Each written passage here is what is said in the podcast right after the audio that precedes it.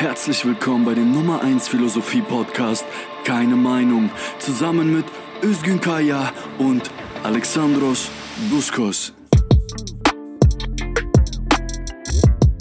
Ein ganz herzlich willkommen zu unserer letzten Folge für das Jahr 2020 bei Keine Meinung, der Philosophie-Podcast. Mein Name ist Alexandros und mir zugeschaltet ist wie immer Özgün in Köln. Hallo. Hallo. Und zwar haben wir heute eine interessante Sache für euch mitgebracht. Heute sprechen wir über Johann Gottlieb Fichte. Und ähm, man kann, ich fasse es mal so vorweg zusammen, äh, bevor wir dann ins ähm, bisschen mehr ins Detail gehen, man kann vielleicht schon zusammenfassen, Johann Gottlieb Fichte ist eine äußerst, ich sag mal, interessante Persönlichkeit. Ähm, wir kommen darauf zurück. Ähm, ein paar kurze, äh, kurze Eckdaten. Wer war Johann Gottlieb Fichte? Ähm, dass wir das einmal kurz zeitlich einordnen können. Johann Gottlieb Fichte ist geboren 1762 in Rammenau, das ist in Sachsen, gestorben 1814 in Berlin und gilt als einer äh, der Philo einer der großen Philosophen nach Immanuel Kant. Das ist die Zeit, in der wir uns befinden. Und äh, Immanuel Kant 1804 gestorben. Das heißt, die beiden kannten sich auch äh, eine Zeit lang. Das ist nicht nur wegen den Lebensdaten so, das ist auch ähm, gut belegt, erforscht, wie auch immer. Ähm, Johann Gottlieb Fichte, äh, erst Theologie studiert, dann zur Philosophie gekommen, hat uns auch ähm, Werke hinterlassen, die, äh, die heute gelesen und äh, studiert werden. Ähm, es gibt die Fichte-Studien und noch andere Herausgaben. Und ähm, ja, warum ist Fichte bekannt geworden. Er hatte äh, zweimal sehr, sehr großes Glück in seinem Leben. Und zwar einmal hat ähm, ein Handelsmann, äh, ein Kaufmann, ähm, eine Predigt verpasst, an der Johann Gottlieb Fichte noch als kleiner Junge teilgenommen hat, der ihm diese Predigt auswendig wiederholt hat. Daraufhin ähm, fand er der Kaufmann fand das so beeindruckend, dass er ihn gefördert hat, ihn finanziert hat und er kannte ihn, also sind nicht verwandt gewesen oder so, er kannte ihn eigentlich nicht. Ähm, und das heißt, er hat äh, dadurch äh, eine ökonomische Sicherheit bekommen, die ihm erlaubt hat, Theologie und dann Philosophie zu studieren. Das ist das eine. Er nahm den jungen Fichte einfach mit sich. einfach. Ich stell dir das mal heute ja, vor. Einfach, du, ja. sitzt, du, sitzt, du, du sitzt im Park, bist vielleicht zwölf Jahre alt, aber bist halt überschlau, liest halt schon irgendwelche philosophischen Bücher und verstehst es wirklich. Kommt irgendein reicher Sack umher, fragt dich, ey Junge, was machst du denn da? Ja, ich lese, äh, weiß ich nicht, ich lese ähm, Lessing. Dann sagt er, oh, ich bin beeindruckt, komm mal mit. Und dann bist du in der Abhut dieses einen reichen Mannes. Ja. Äh, Heute un unvorstellbar. Mäzene, es äh, gibt es nicht mehr so wie damals, Ja. aber das war wohl ein Glücksfall für Fichte. Auf jeden Fall, genau. Entschuldigung, dass ich so. Nee, nee, das ist, äh, das, ist, das ist eine dieser verrückten Sachen, da hast du vollkommen recht. Und das zweite Mal hatte er Glück, ähm, jetzt muss, ich muss zeitlich ein bisschen springen, aber das äh, macht nichts. Das zweite Mal hatte er Glück, ähm, dass er ähm, am Anfang seines Philosophiestudiums ähm, oder ich glaube noch während äh, zwischen seinem Theologie- und Philosophiestudium ähm, dementsprechend sich viel befasst hat, auch mit Religionsphilosophie, ähm, äh, in einer Zeitung einen Text veröffentlicht hat, der hieß Kritik der Offenbarung. Das müsste Ein Versuch aller, ein Versuch der Kritik aller Offenbarungen. Genau, ich habe gerade versucht, das auswendig zu, zu sagen. Ähm, und der wurde abgedruckt in einer Zeitung, äh, herausgegeben von niemand Geringerem als Immanuel Kant. Der Text wurde aber, ähm, da Fichte seinen Namen irgendwie nicht drüber geschrieben hat, wurde anonym veröffentlicht. Und dann dachten die Königsberger Studenten und das Königsberger Publikum, ja, die Kant verehrt haben, dachten, oh, das ist äh, das Religion, das lang erwartete religionsphilosophische Werk von Immanuel Kant. Wie gut ist das denn? Und ähm, Immanuel Kant hat dann richtig gestellt, dass der Text nicht von ihm ist, sondern von Johann Gottlieb Fichte.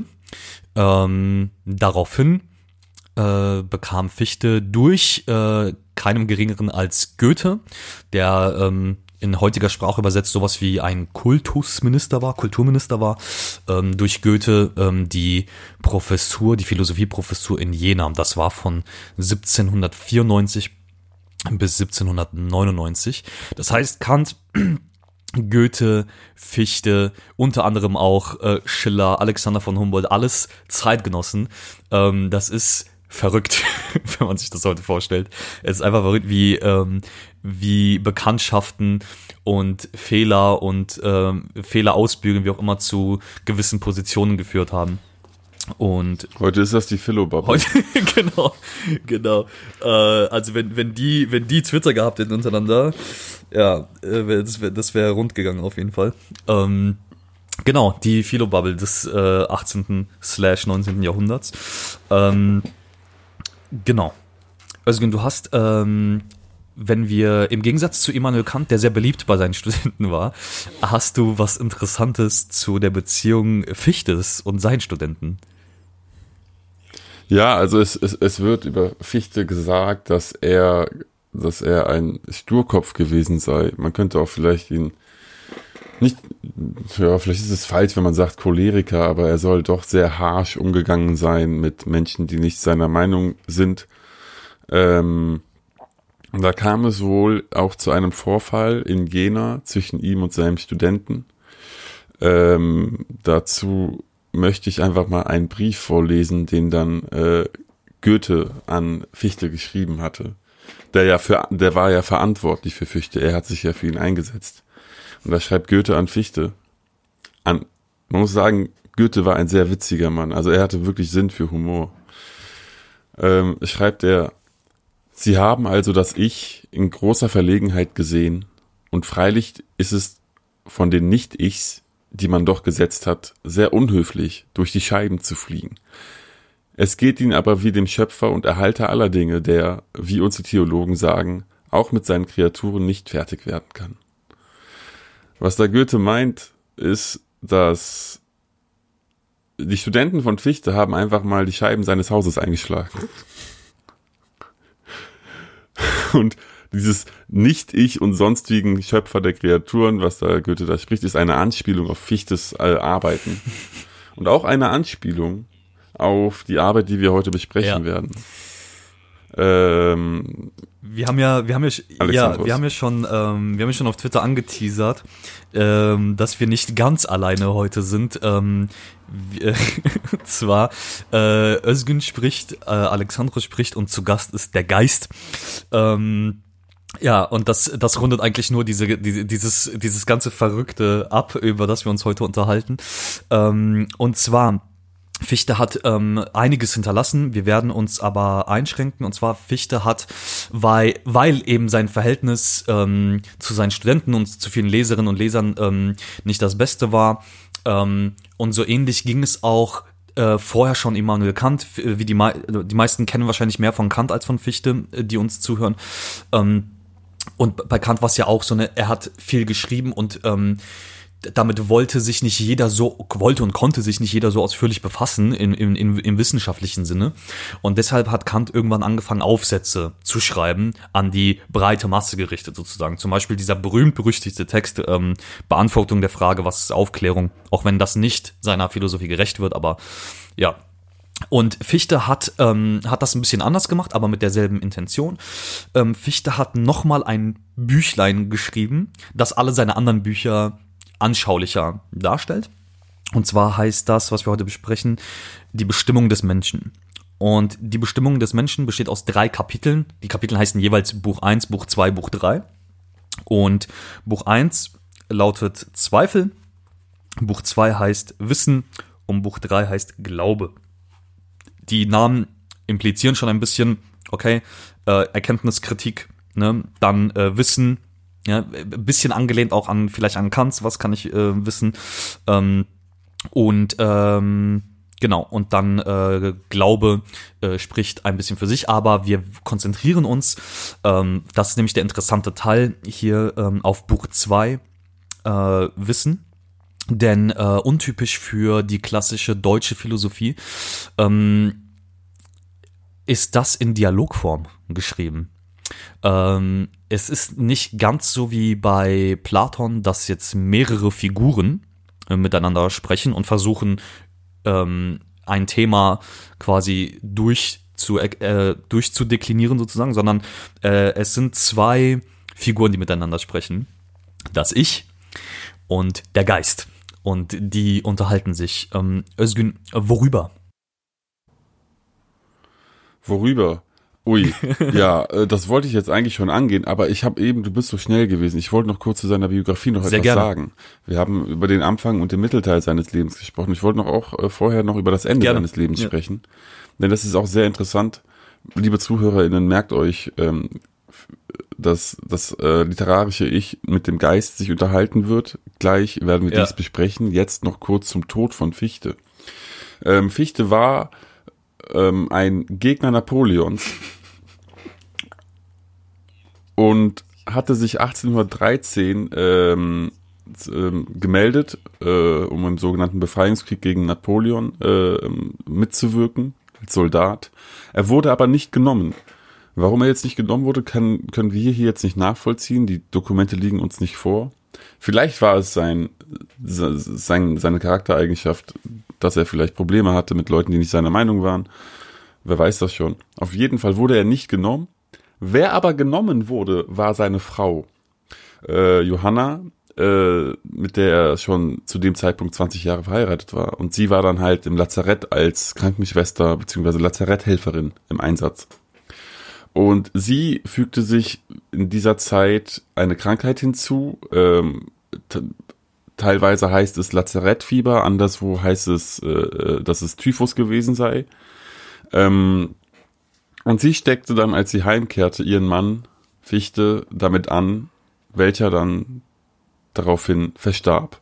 Sie verstarb nicht, sie genäste, aber Fichte verstarb ein Jahr später, 1814, im Alter von 51 Jahren in Berlin. Verrückt. Auch Ja, absolut, eine absolut, Sache. verrückt. Auch wenn man, wenn man bedenkt, dass, ähm, dass Kant, der so rund 40 Jahre vor Fichte äh, geboren wurde, dass Kant irgendwie bis 1804, also Kant ist ja wirklich, Kant 80 geworden, tatsächlich. Ähm, aber ähm, ja, auch er nicht, natürlich auch er nicht ohne, ohne Krankheit und so weiter, viele Geschwister gestorben und so. Ähm, aber ja, absolut verrückt. Also Fichtes Leben ist wirklich, wenn man sich das so durchliest und wenn, wenn man in die Briefe reinguckt, es ist einfach verrückt, was da abging einfach. Ähm, ja. Äh, zurück zu deiner Zurück Frage. zu- Du hast mich gefragt. Genau. die Bestimmung des Menschen. Was hast du mich Die gefragt? Bestimmung des Menschen heißt ähm, das Buch. Ähm, wir konzentrieren uns auf den Mittelteil, auf Buch 2. Ähm, der Dialog zwischen dem Ich und äh, dem Geist. Und ich habe gefragt, äh, erstmal ganz grob, worüber unterhalten sich das Ich und äh, der Geist? Ähm, naja, das, das Kapitel, das Buch heißt Wissen und ähm, es beginnt mit der, mit der, mit der Frage danach, ähm, nicht was man wissen kann, sondern ähm, das Ich stellt sich die Frage, ob die Gegenstände außerhalb des Ichs, das was Goethe in dem Brief auch nicht Ich nannte, ob diese denn wirklich existieren. Im Zitat in der Textstelle 199 sagt der Geist, du nimmst doch an, dass diese Gegenstände da und jene dort wirklich außer dir vorhanden sind. Und das Ich antwortet, allerdings nehme ich das an. Und diese simple Antwort, auf diese simple Antwort folgen dann 4000, 14.000 Wörter, die das dann nochmal Ja. auseinanderfrieseln, Ja. warum denn diese Aussage denn nicht stimmen könnte. Genau. Was ist denn der erste Einwand des Geistes? Der erste Einwand ähm, des Geistes ist, ähm, naja, äh, dass im Prinzip, also wir werden, wir werden auch später noch darauf kommen, wer der Geist sein könnte. Ähm, also der Geist versucht ihn quasi ständig aus seiner, aus seiner Haltung zu locken. Ne? Und äh, Fichte hat ja im Buch 1 in Zweifel, hat er quasi auch länger als er müsste, ja, darüber geschrieben, wie läuft das eigentlich ab mit der Naturkausalität. Nur ein Ereignis folgt auf dem anderen, alles lässt sich äußerlich irgendwie bestimmen. Ne? Also ich sehe eine Blume aus dem Boden wachsen, ich kann Ich kann sie ich kann, fühlen. ich kann sie fühlen, genau. Ähm, ich, ich, kann, ich kann dran riechen, ich, ich, ich sehe das Ergebnis, ich sehe die Wirkung dieses Wachstums, ne? ähm, aber ich kann das nicht dekodieren, also ich kann nicht das, den Wachstumsprozess selber so nachvollziehen, sondern ich sehe die Wirkung. Ja? Das heißt, sie, die Pflanze hat irgendein Substrat, das sich, da- das irgendwelchen Wirkungen ausgesetzt ist und das erkennen wir. Das heißt, im Umkehrschluss, nicht im Umkehrschluss, sondern in, in, in, der Folgerung, okay, Dinge existieren außer mir und ich kann sie wahrnehmen. So. Und am Ende von diesem Buch 1, Zweifel, deswegen vielleicht der Titel, sagt Fichte, ich Buch 2. äh, nee, Äh, nee, Buch Buch 1 eins, tatsächlich, okay, genau. sorry. Am Ende von Zweifel, am Ende von Buch 1, sagt Fichte, okay, das ist mein Ergebnis, ich kann ähm, Dinge naturkausal erklären und selbst wenn jemand anderes sagt, aber die Pflanze ist für mich ein helleres Grün, als du sie wahrnimmst, sagt Fichte, ja, aber das ist egal. Wir wissen, da ist es irgendeine Form von Grün, es ist trotzdem Wirkung von etwas. Ja, also äh, es ist ja, das negiert ja nicht irgendwie den kausalen Prozess der, des Wachstums, nur weil du dein Grün ein bisschen anders siehst. So. Ähm, okay, und Fichte sagt am Ende aber vom Buch 1, äh, mir gefällt dieses Ergebnis nicht. Denn das müsste ja bedeuten, dass auch ich als Mensch genauso nur naturkausal erklärt werden kann. Was ist dann mit Träumen, mit meinem Glauben, mit Wünschen, mit Romantik und, ähm, und mit woher weiß ich das, wie ich handeln kann und so weiter und so weiter. Also irgendwie gefällt ihm das nicht. Es ist ihm zu wenig. Ne? So. Und jetzt war ja deine Frage, was ist der erste Einwand des Geistes? Und der Geist sagt ja, okay, du nimmst in aller Wahrnehmung, ähm, nimmst du ja doch nur deinen eigenen Zustand wahr. Ne? Also der Geist fragt ihn, du nimmst deinen eigenen Zustand wahr, woher willst du denn wissen, dass das, dass du als ich irgendwie auch das richtig wahrnehmen kannst, was du da siehst? Genau, er sagt ja, ähm, wenn ich jetzt von Textstellen Ja. rede, ich habe äh, die Form von Zeno.org, die lizenzfrei ist im Internet, vorliegen und da gibt es Textstellen. Ähm, genau, der Geist äh, spricht, ähm, also es sind wahrnehmbare Gegenstände für dich vorhanden, lediglich zufolge einer Bestimmung deines äußeren Sinnes. Mit äußeren Sinn meint er ähm, ähm, sowas wie Tastsinn, äh, Ge Gefühlsinn, Geschmackssinn. Du weißt von ihnen lediglich vermittels deines Wissens von dieser Bestimmung deines Sehens, Fühlens und so ferner. Deine Aussage, es sind Gegenstände außer mir, stützt sich auf die, ich sehe, ich höre, ich fühle und so, und so weiter. Und dann sagt das Ich, das ist meine Meinung. Ich bin mir sicher, dass dieser Baum dort existiert, weil ich ihn sehen und anfassen kann. Aber dann, dann geht der Geist noch mal einen Schritt weiter. Alexandros. Genau. Und zwar, ähm, ich äh, lese aus einer anderen Ausgabe, ähm, und zwar aus der des Fe Das ist ja das super. Ist, das ist, das ist Das super. ja ähm, wie praktisch. es ist super praktisch. ähm, aber wir, wir, wir äh, werden inhaltlich, ähm, wir werden inhaltlich schon auf denselben Nenner kommen. Aber ich äh, lese aus der Felix Meiner Ausgabe. Ähm, das ist Band Nummer 521. So, ähm, genau, also er ist sich dessen sicher, sagst du. Und äh, dann fragt der Geist, ähm, das ist bei mir 94 bis 96, ist bei dir leider eine andere Stelle, sagt, ähm, naja, wie ist denn nun das, was du hinter der Oberfläche denkst? Ne, weil offensichtlich, wie im Buch 1, reicht es ihm nicht, dass man von außen Dinge erklären kann. Und dann fragt der Geist folgerichtig, wie ist denn nun das, was du hinter der Oberfläche denkst? Dass ich sag, ist das das Zitat? und dann sagt ich, ähm, nun, ich denke etwas der Oberfläche ähnliches, etwas Empfindbares. Das, dieses Empfindbare wird ein wichtiger Begriff. Und der Geist sagt, wir müssen dieses, ne, also dieses Empfindbare, wir müssen dies bestimmt wissen. Kannst du die Masse, aus welcher dir nun der Körper besteht, teilen? Ne? Das heißt, wenn das Ich schon behauptet, dass es ähm, Dinge erkennt, weil es sie wahrnehmen kann, weil sie empfindbar sind, dann fragt der Geist, okay, was soll dieses Empfind, was ist dann hinter der Oberfläche? Du musst ja, wenn du etwas wahrnimmst, dir also eines Gegenstandes bewusst bist, musst du dieses Bewusstsein von etwas begründen können. So, und wie machst du das?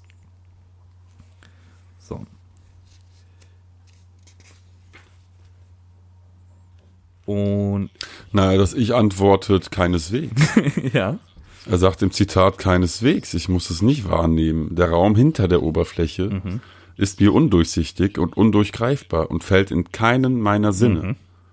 Das ist auch das, was das Ich immer wieder mit, äh, mit ähm, unmittelbar beschreibt. Mhm. Er sagt, diese Dinge sind mir einfach unmittelbar bewusst. Genau. So. Ähm, so. Dann äh, fragt der Geist weiter. Äh, Zitat. Ähm, Denn wenn man sich, äh, wenn man das, wenn das mir unmittelbar bewusst ist, dann muss man, dann ist man sich ja sicher, dem Gegenstand sicher, den man erkannt hat. Und jetzt Zitat vom Geist. Ähm, die wirkliche Empfindung kommt zum Teil mit dem, was du über sie vor ihr voraus vorhersagtest, überein. Ja, also das, was du annimmst und das, was du wirklich empfindest, kommt überein. Ja, die wirkliche Empfindung kommt zum Teil mit dem, was du über sie vor ihr voraus vorhersagtest, überein. Und dann sagt das Ich, wenn ich die Oberfläche des Körpers durchbreche, finde ich hinter derselben in der Tat ein empfindbares, wie ich es vorhersagte. Ja, ich muss dir auch hierin recht geben. Worin gibt ihr ihm jetzt recht? Also, Ja. wie hat jetzt der Geist ihn überzeugt? Also, ähm, das Ich behauptet ja, dass er sich unmittelbar der Gegenstände bewusst ist. Ja, das bedeutet, ähm, wenn der Geist hat ihn ja vorher gefragt, woher weißt du dann aber, dass du dir dieser Dinge bewusst bist?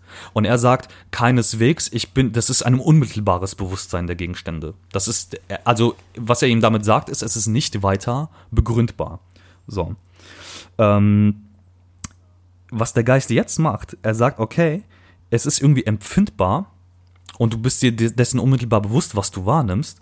Das müsste ja bedeuten, dass die Empfindung, die du hast, über zum Beispiel einen Körper, den du wahrnimmst, muss ja mit dem übereinkommen, was du mit deinen, mit deinen äußeren Sinnen, sehen, tasten, fühlen und so weiter, auch erkennen kannst. Ja?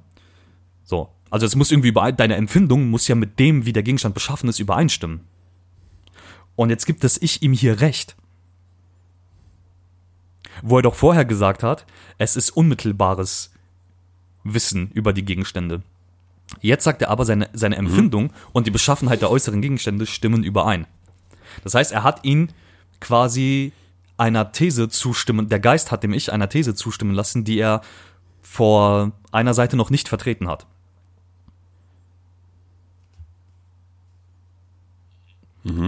So. Später, eine Seite später, sagt der Geist, ähm, weil er ihm quasi versuchen will zu zeigen, dass, dass seine Behauptung inkonsistent ist. Er sagt, ähm, ebenso wenig begreifst du, wie du überhaupt zur Annahme eines Empfindbaren außer dir gelangst, ja, da du doch nur deine eigene Empfindung in dir, nicht als Eigenschaft eines, Ding, eines Dinges, sondern als Affektion deiner selbst wahrnimmst. Fragezeichen.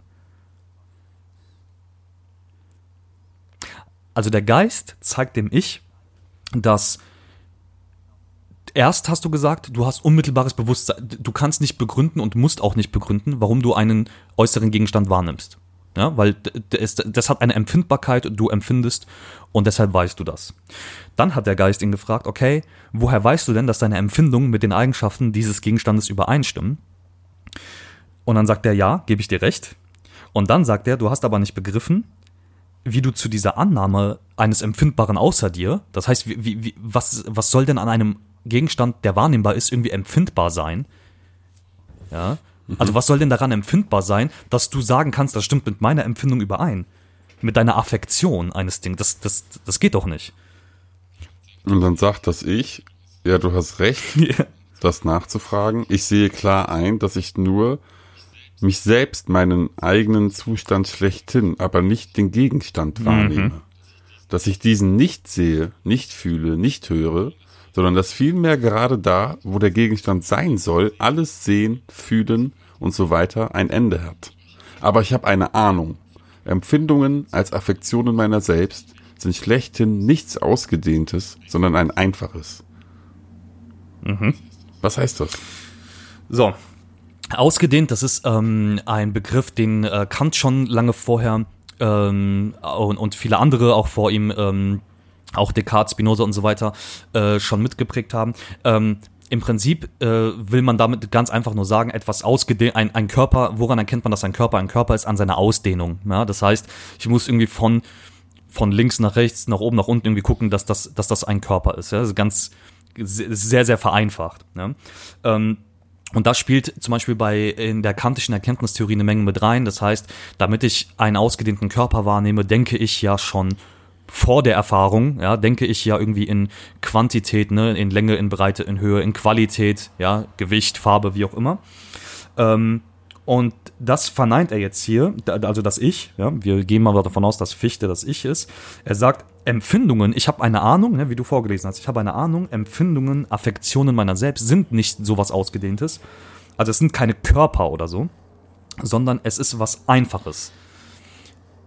Das sind Punkte. Zum Beispiel, also es ist, er, er, es, es ist einfach eine, wie er sagt, es ist Empfindung und er geht jetzt weg von diesem, von diesem technischen Erkenntnisbegriff, den zum Beispiel Kant noch hatte, ja, dass wir eben quantitativ, qualitativ, relativ und so weiter denken, sondern es ist einfach ein Punkt in meiner Wahrnehmung, das, das leuchtet mir ein, sozusagen. Ja? Ähm, deswegen sagt er, Empfindungen, Affektionen meiner selbst sind schlechthin nichts Ausgedehntes, sondern was Einfaches. So. Und sie sind nicht nebeneinander im Raume, sagt er dann, sondern sie folgen nacheinander in der Zeit. Das heißt, ich habe erst die Empfindung, dann die Empfindung, dann die Empfindung. So ganz grob vereinfacht.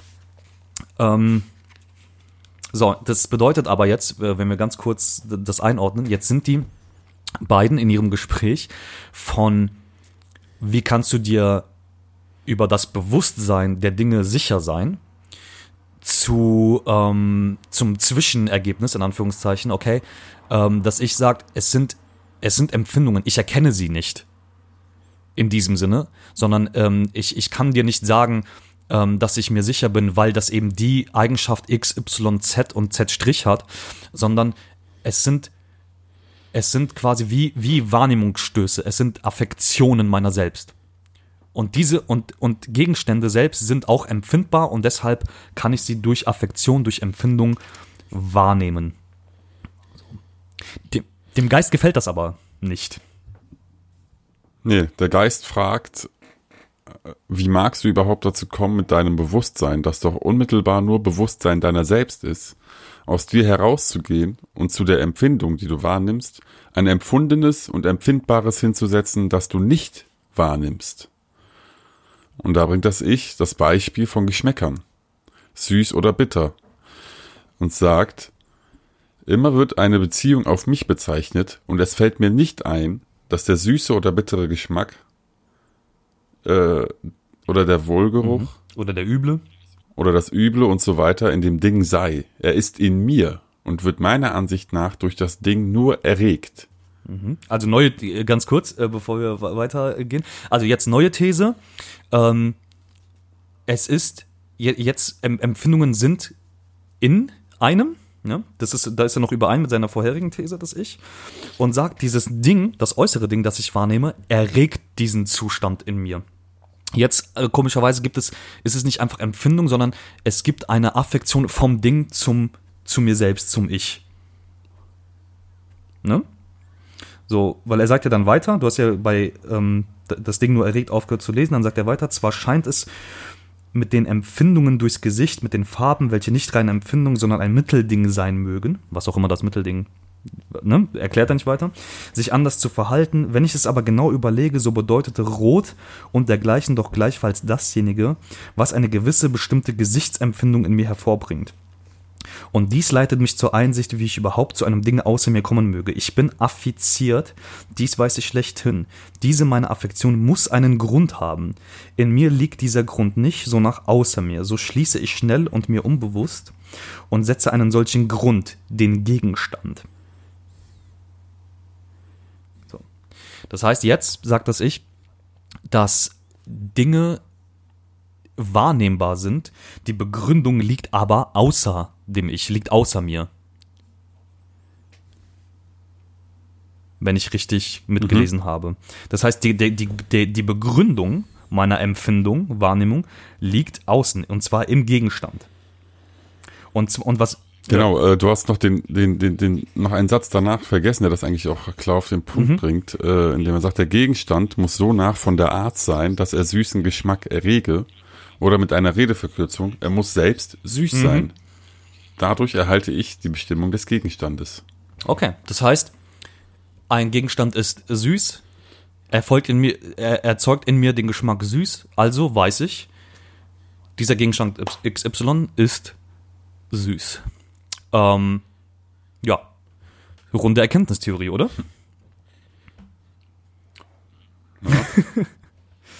Ich sag mal, das Buch ist hier nicht beendet.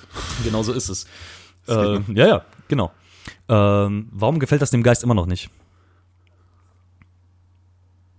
Sag du es mir. Okay. Äh, Du kennst dich mit Geistern besser aus als ich. äh, sollte man äh, meiden, aber das ist äh, bei Fichte alles ein bisschen ähm, verrückt.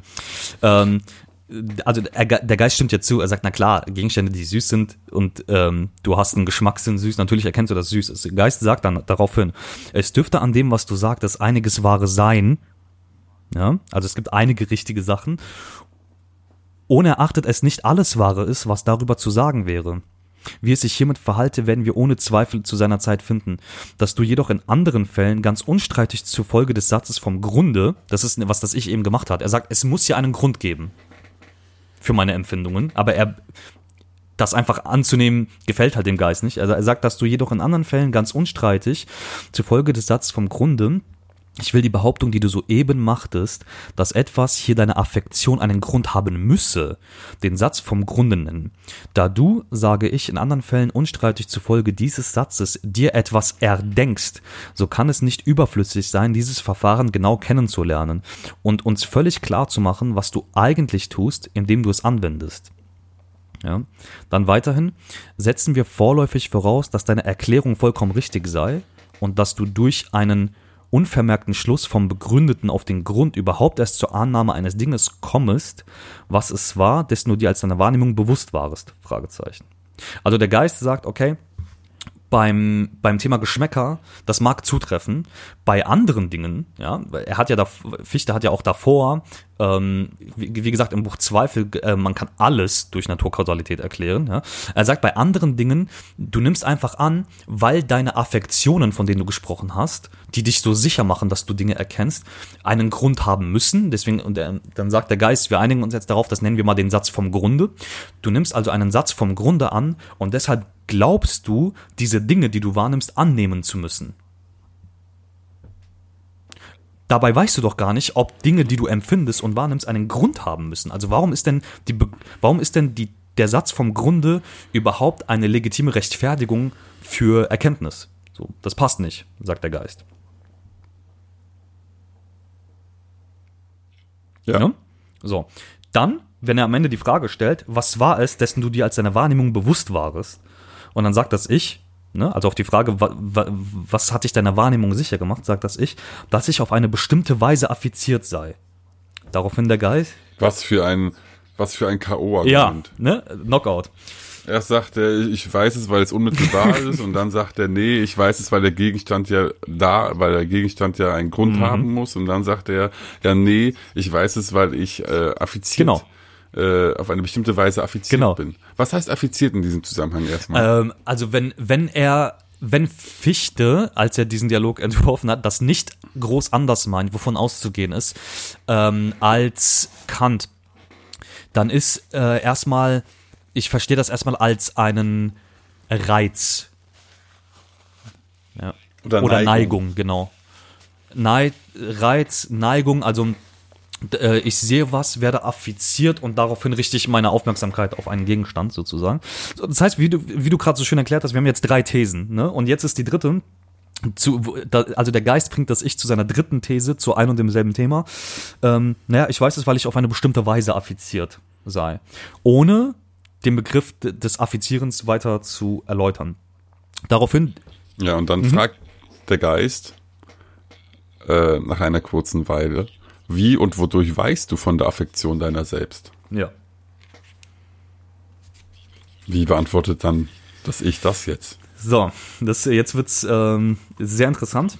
Ja, Tricky. jetzt wird's sehr tricky. Und zwar äh, antwortet das ich, es wird mir schwer, meine Antwort in Worte zu fassen. Ach, guck an.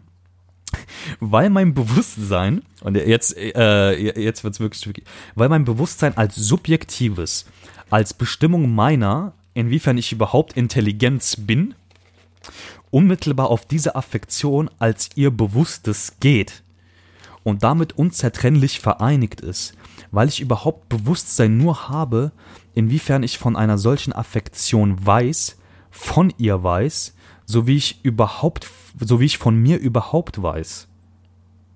So. Das klingt für mich jetzt erstmal wie alles, was auch davor gesagt wurde. Ne? Ja, Das klingt jetzt für Laien auch genauso nach einem typischen Philosophengeschwätz. Ich weiß davon, weil ich halt auch nur davon wissen kann, wenn ich davon weiß, dass ich halt davon weiß. Äh, ja, das, der, der, der, kleine, der kleine feine Unterschied ist jetzt, er, davor hat er ja, wie du auch schön gelesen hast, von unmittelbarem Wissen gesprochen. Ich weiß es einfach, weil ich empfinde das. Es affiziert mich. So, der Geist hat ja jetzt ähm, als rückgefragt, diese Affektion selbst, wie begründest du die? Außer mit dem Satz vom Grund, dass sie ja einen Grund haben muss. Ja, wo, wo siehst du die denn bitte, wenn du doch so gut erkennen kannst?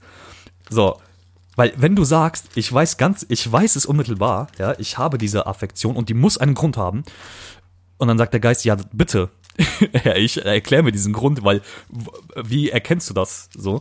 Und dann Und er sagt, es ist, es ist halt mein Bewusstsein. Genau. Also das, ich weiß es, weil das ist halt das, was Bewusstsein, Intelligenz ausmacht. Genau, das heißt, jetzt sagt er nicht, dass er das unmittelbar weiß, sondern er weiß, dass es das sein muss. So. Und jetzt, äh, Warum ist das jetzt nicht Unmittelbarkeit? Nicht, dass wir uns hier in falschen Begriffen Mhm. verlieren. denn ähm, unmittelbar würde ja bedeuten, es bedarf keiner weiteren Begründung. Ne? Es ist unmittelbar. Also ich weiß es einfach. Ich habe Hunger, ich esse. Fertig. So. Ähm, Also und jetzt ist die Begründung, okay, jetzt findet sich hier eine Begründung, die da aussagt, das ist halt äh, schlichtweg Intelligenz, Genau. So. Und dieses Be so und der Geist lässt sich natürlich da nicht ähm, lässt sich diese Gelegenheit natürlich nicht nehmen, die Vorlage ähm, und sagt okay er, okay, das Ich erzählt mir jetzt was von einem Bewusstsein, das ihn sicher werden lässt, dass er Dinge erkennt. Daraufhin fragt der Geist okay, du hast so nach gleichsam ein Organ, das Bewusstsein selbst, womit du deine Affektionen fassest. Das ist absurd, absurd, Ein Organ, ein, ein, ein Instrument, ein Tool. Genau, da, er ne, und das, das, das ist sehr, sehr, das ist sehr geil, finde ich, wie, wie der Geist jetzt sagt, okay, erst sagst du unmittelbar, dann machst du ein ganz neues Fass auf und sagst, nein, das ist Bewusstsein und Intelligenz. Und dann, jetzt fragt der Geist ja sinngemäß, Ja. okay, du hast irgendwas, ein Organ in Anführungszeichen oder ein Instrument, wie du sagst, ein Tool, das nennst du Bewusstsein und mit dem fasst du jetzt deine Affektionen. Wo kommt das denn jetzt? Ne? Also er sagt, du hast, du hast also Ja. sowas, mit dem du Affektionen fassen kannst. Und jetzt stimmt das Ich ihm zu und sagt, ja, Das ist jetzt eine sehr witzige Stelle. Das ist jetzt eine. Gerne, ich gerne, einspreche. gerne. Das ist aber eine, jetzt eine sehr witzige Stelle. Was, was jetzt passiert, ist folgendes, wenn ich das jetzt mal sehr gerne, sehr darf. gerne. Das, das Ich sagt, ja, das habe ich gerade gesagt. Und dann sagt der Geist, aber ein Organ, mit welchem du den Gegenstand fassest, hast du nicht. Und dann sagt das Ich, seitdem du mich überzeugt hast, dass ich den Gegenstand weder sehe noch fühle, noch durch irgendeinen äußeren Sinn fasse, finde ich mich genötigt zu gestehen, dass ich kein solches Or- Organ habe. So schnell geht das. Da muss der Geist nur einmal nachfragen, wo ist denn dieses Organ, was du Bewusstsein Ja. nennst? Und er sagt, nee, nee, ich habe eins. Und dann sagt der Geist, ja, aber dieses Organ, ähm, das hast du doch nicht. Und dann sagt das ich, ja, ja, nee, du hast recht. Hab ich das nicht. Das ist, ähm, so, und äh, jetzt wird's noch interessanter. Er sagt, äh, ich hab dieses Organ gar nicht. So, hab gelogen. Mäßig, so. Dann sagt er, Ja, ja. Gelogen. Es ist halt, das ist halt der Weg zur das, Erkenntnis. das war, ne? das war der Witz von mir. So, so, so, äh, weil äh, es ist halt, es ist halt wirklich drei Zeilen, also damit die- Hörer sich vielleicht ein Bild davon machen können. Es ist halt wirklich drei Zeilen später einfach sagt er, ja nee, habe ich nicht. So, so nach drei Seiten, ne, nach langer Überlegung hätte man ja okay, ne. Er sagt jetzt wirklich hier drei Zeilen später so, ja, ich habe dieses Organ nicht. So. Es lässt sich ja eh, eh erstmal immer streiten, wie viel von diesem Aufgeschriebenen und Gedachten wirklich nötig ist, äh, um vom Anfang zum. Genau, Ende zu kommen. genau, Aber genau. das ist so ein grundlegendes Problem mit philosophischen Genau so ist es. So, dann sagt der Geist weiterhin: Bedenke dich hierbei wohl. Es könnte dir verübelt werden, dass du mir das jetzt, dass du mir dies zugestehst. Was ist denn dein äußerer Sinn überhaupt? Und wie kannst du ihn einen äußeren nennen, wenn er sich nicht auf äußere Gegenstände bezieht und das Organ für dieselben ist? Warum ist das so eine gute Frage? Weil dass ich ja erstmal gesagt hat, er hat unmittelbares Wissen davon und unmittelbar impliziert beim Ich, bei Fichte immer, ähm, es ist nach innen gerichtet. Das ist meine Empfindung. Ähm, okay. Dann sagt er, wie geht das? Wie kannst du die Affektion selbst begründen, außer mit dem Satz vom Grunde, weil du kannst sie nicht einfach annehmen. Dann sagt er, ich habe ein Bewusstsein, eine Intelligenz. Dann hat er ja eben gefragt, okay, du hast irgendwie ein, ein Organ oder ein zusätzliches Tool, das nennst du Bewusstsein? Nee, habe ich nicht. Gut. Jetzt sagt er, gut, wenn du das zugestehst, wie kannst du dann äußere Dinge erkennen, wenn du das nicht hast? Weil das war doch eben deine These. Du hast dieses Organ nicht. Deine These lautet aber, dass du mit deiner inneren Empfindung äußere Dinge erkennen kannst. Ne? Er sagt, wie, wie beziehst mhm. du dich denn dann auf äußere Gegenstände? So, dann sagt das Ich, ich will Wahrheit und kümmere mich wenig darum, was man mir verübeln würde. Ich unterscheide schlechthin, weil ich es unterscheide. Grün, süß, rot, glatt, bitter, Wohlgeruch, rau, Violinschall, Übelgeruch, Klang der Trompete und so weiter.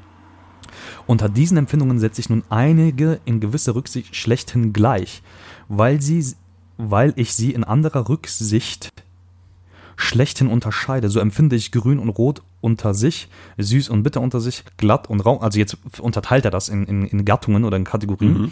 als gleich. Und diese Gleichheit empfinde ich als sehen, schmecken, fühlen. Sehen, schmecken und so weiter sind ja nicht selbst wirkliche Empfindungen, denn ich sehe oder schmecke nie schlichtweg, wie du schon vorhin bemerkt hast, sondern ich sehe immer rot, grün, schmecke immer süß, bitter und so weiter. Schmecken, sehen und dergleichen sind also nur höhere Bestimmungen wirklicher Empfindungen, sind Klassen, denen ich die letzteren jedoch nicht willkürlich, sondern durch die unmittelbare Empfindung selbst geleitet unterordne. Ich sehe sonach in ihnen überall keine äußeren Sinne, sondern nur besondere Bestimmungen des Objekts, des inneren Sinnes, meiner Affektionen.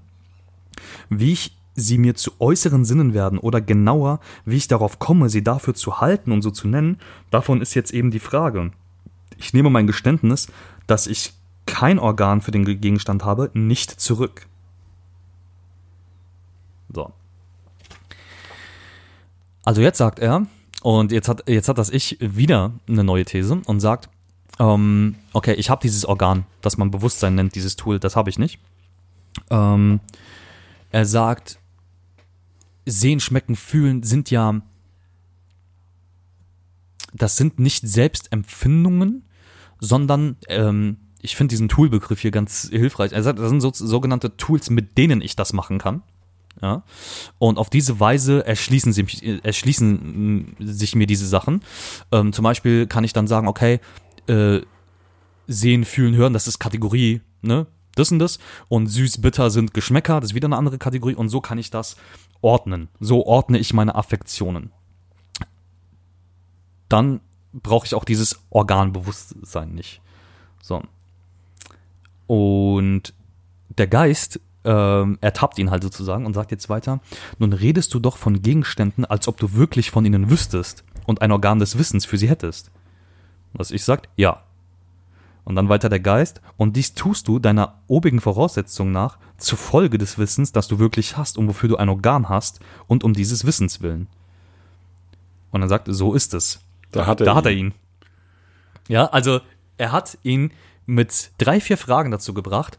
Okay, ähm, es, erst hieß es unmittelbare Empfindung, ich fühle das einfach.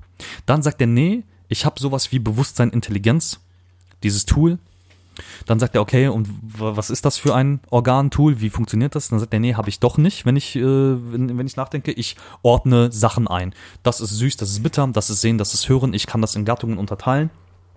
Und so erschließt, so ordne ich meine Affektionen, so nehme ich Dinge wahr.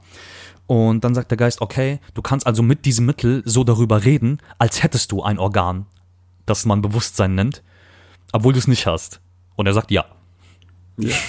Und jetzt, jetzt die Antwort des Geistes. Ich, ich, ich lese jetzt nicht diese ganzen zwölf, nee. zwölf mhm. Zeilen vor, sondern den wichtigen mhm. Teil. Von den, du scheinst gleichsam zu sagen, also der Geist spricht zum Ich, du scheinst gleichsam zu sagen, von den Dingen weiß ich freilich nichts, aber es müssen doch Dinge sein. Und wenn ich sie nur finden könnte, so würden sie sich finden. Du denkst dir ein anderes Organ, welches freilich das deinige nicht ist. Er sagt ja, ich habe ja, kein genau, Organ, genau, ja. was das bestimmt. Und dieses beziehst du, also er denkt, also er hat selbst jetzt kein Organ, das ich, mhm. sondern sagt, jetzt sagt der Geist, ein Organ, welches freilich nicht das deinige ist. Also anscheinend gibt es ein Organ, was außerhalb mhm. ist. Und dieses beziehst du auf sie, damit fassest du sie auf, immer nur in Gedanken, wie sich vorsteht. Du hast der Strenge nach, und jetzt verkürze ich die Klammern, du hast der Strenge nach kein Bewusstsein der Dinge, sondern nur ein Bewusstsein von einem Bewusstsein der Dinge. Und jetzt wirst du einsehen, dass du deiner Voraussetzung nach allerdings zu einem Wissen, das du hast, ein anderes hinzufügst, das du nicht hast. Quasi, ja, dann erklär mir doch jetzt mal, ist es jetzt doch von außen? Und dann sagt das, dann sagt der Geist, ja, ich, ich, ich muss es zugeben. das er sagt das ich- ich, ich mhm. muss, dir- ich muss es zugeben, du hast recht. Wie führt der Geist jetzt fort? So, äh, der Geist fasst das jetzt zusammen und sagt, okay, ähm, erst dachtest du, du hast ähm, Bewusstsein. Äh, mit allem, was du sagst, hast du aber nur ein Bewusstsein vom Bewusstsein. Also irgendwie weißt du, dass du Dinge wahrnimmst. Ähm, aber es ist nicht die Wahrnehmung selbst, sondern das sichere Wissen ist, dass du irgend, dass du was wahrnimmst, ja, also Bewusstsein vom Bewusstsein. Äh, und sagt dann, ähm, und einigen sich dann darauf, Ein Bewusstsein vom, vom, ein Bewusstsein vom Bewusstsein der genau, Dinge. am Bewusstsein vom Bewusstsein der Dinge, nicht Ein genau nicht von dem äh, nicht von dem Tool Bewusstsein. Ja? Ähm, so und dann äh, führt der Geist fort und will ihm quasi sagen, okay, äh, wir nennen das jetzt so und so. Er sagt ähm, folgendermaßen: Nennen wir von nun an dieses zweite zufolge eines anderen angenommene Wissen ein vermitteltes und das erste das unmittelbare Wissen. Ja, also dieses unmittelbare, diese Empfindungen, das nennen, das nennen wir jetzt unmittelbares Wissen in unserem Gespräch. Und vermitteltes Wissen ist eben dieses Bewusstsein vom Be Bewusstsein der Dinge. Ja, weil da wird irgendwas, da, da, da wird ja irgendwas kommuniziert. Ja, so. Okay.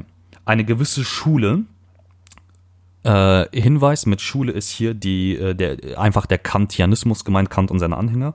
Eine gewisse Schule nennt das soeben beschriebene Verfahren, inwiefern wir es nämlich beschrieben haben, eine Synthesis.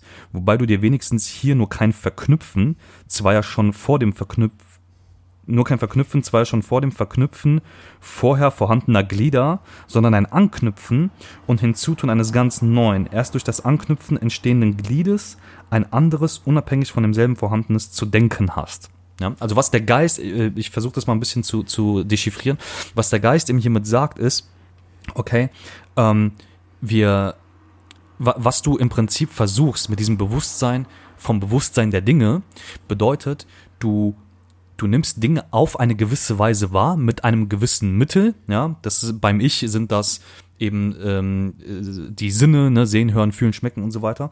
Du nimmst gewisse Dinge wahr.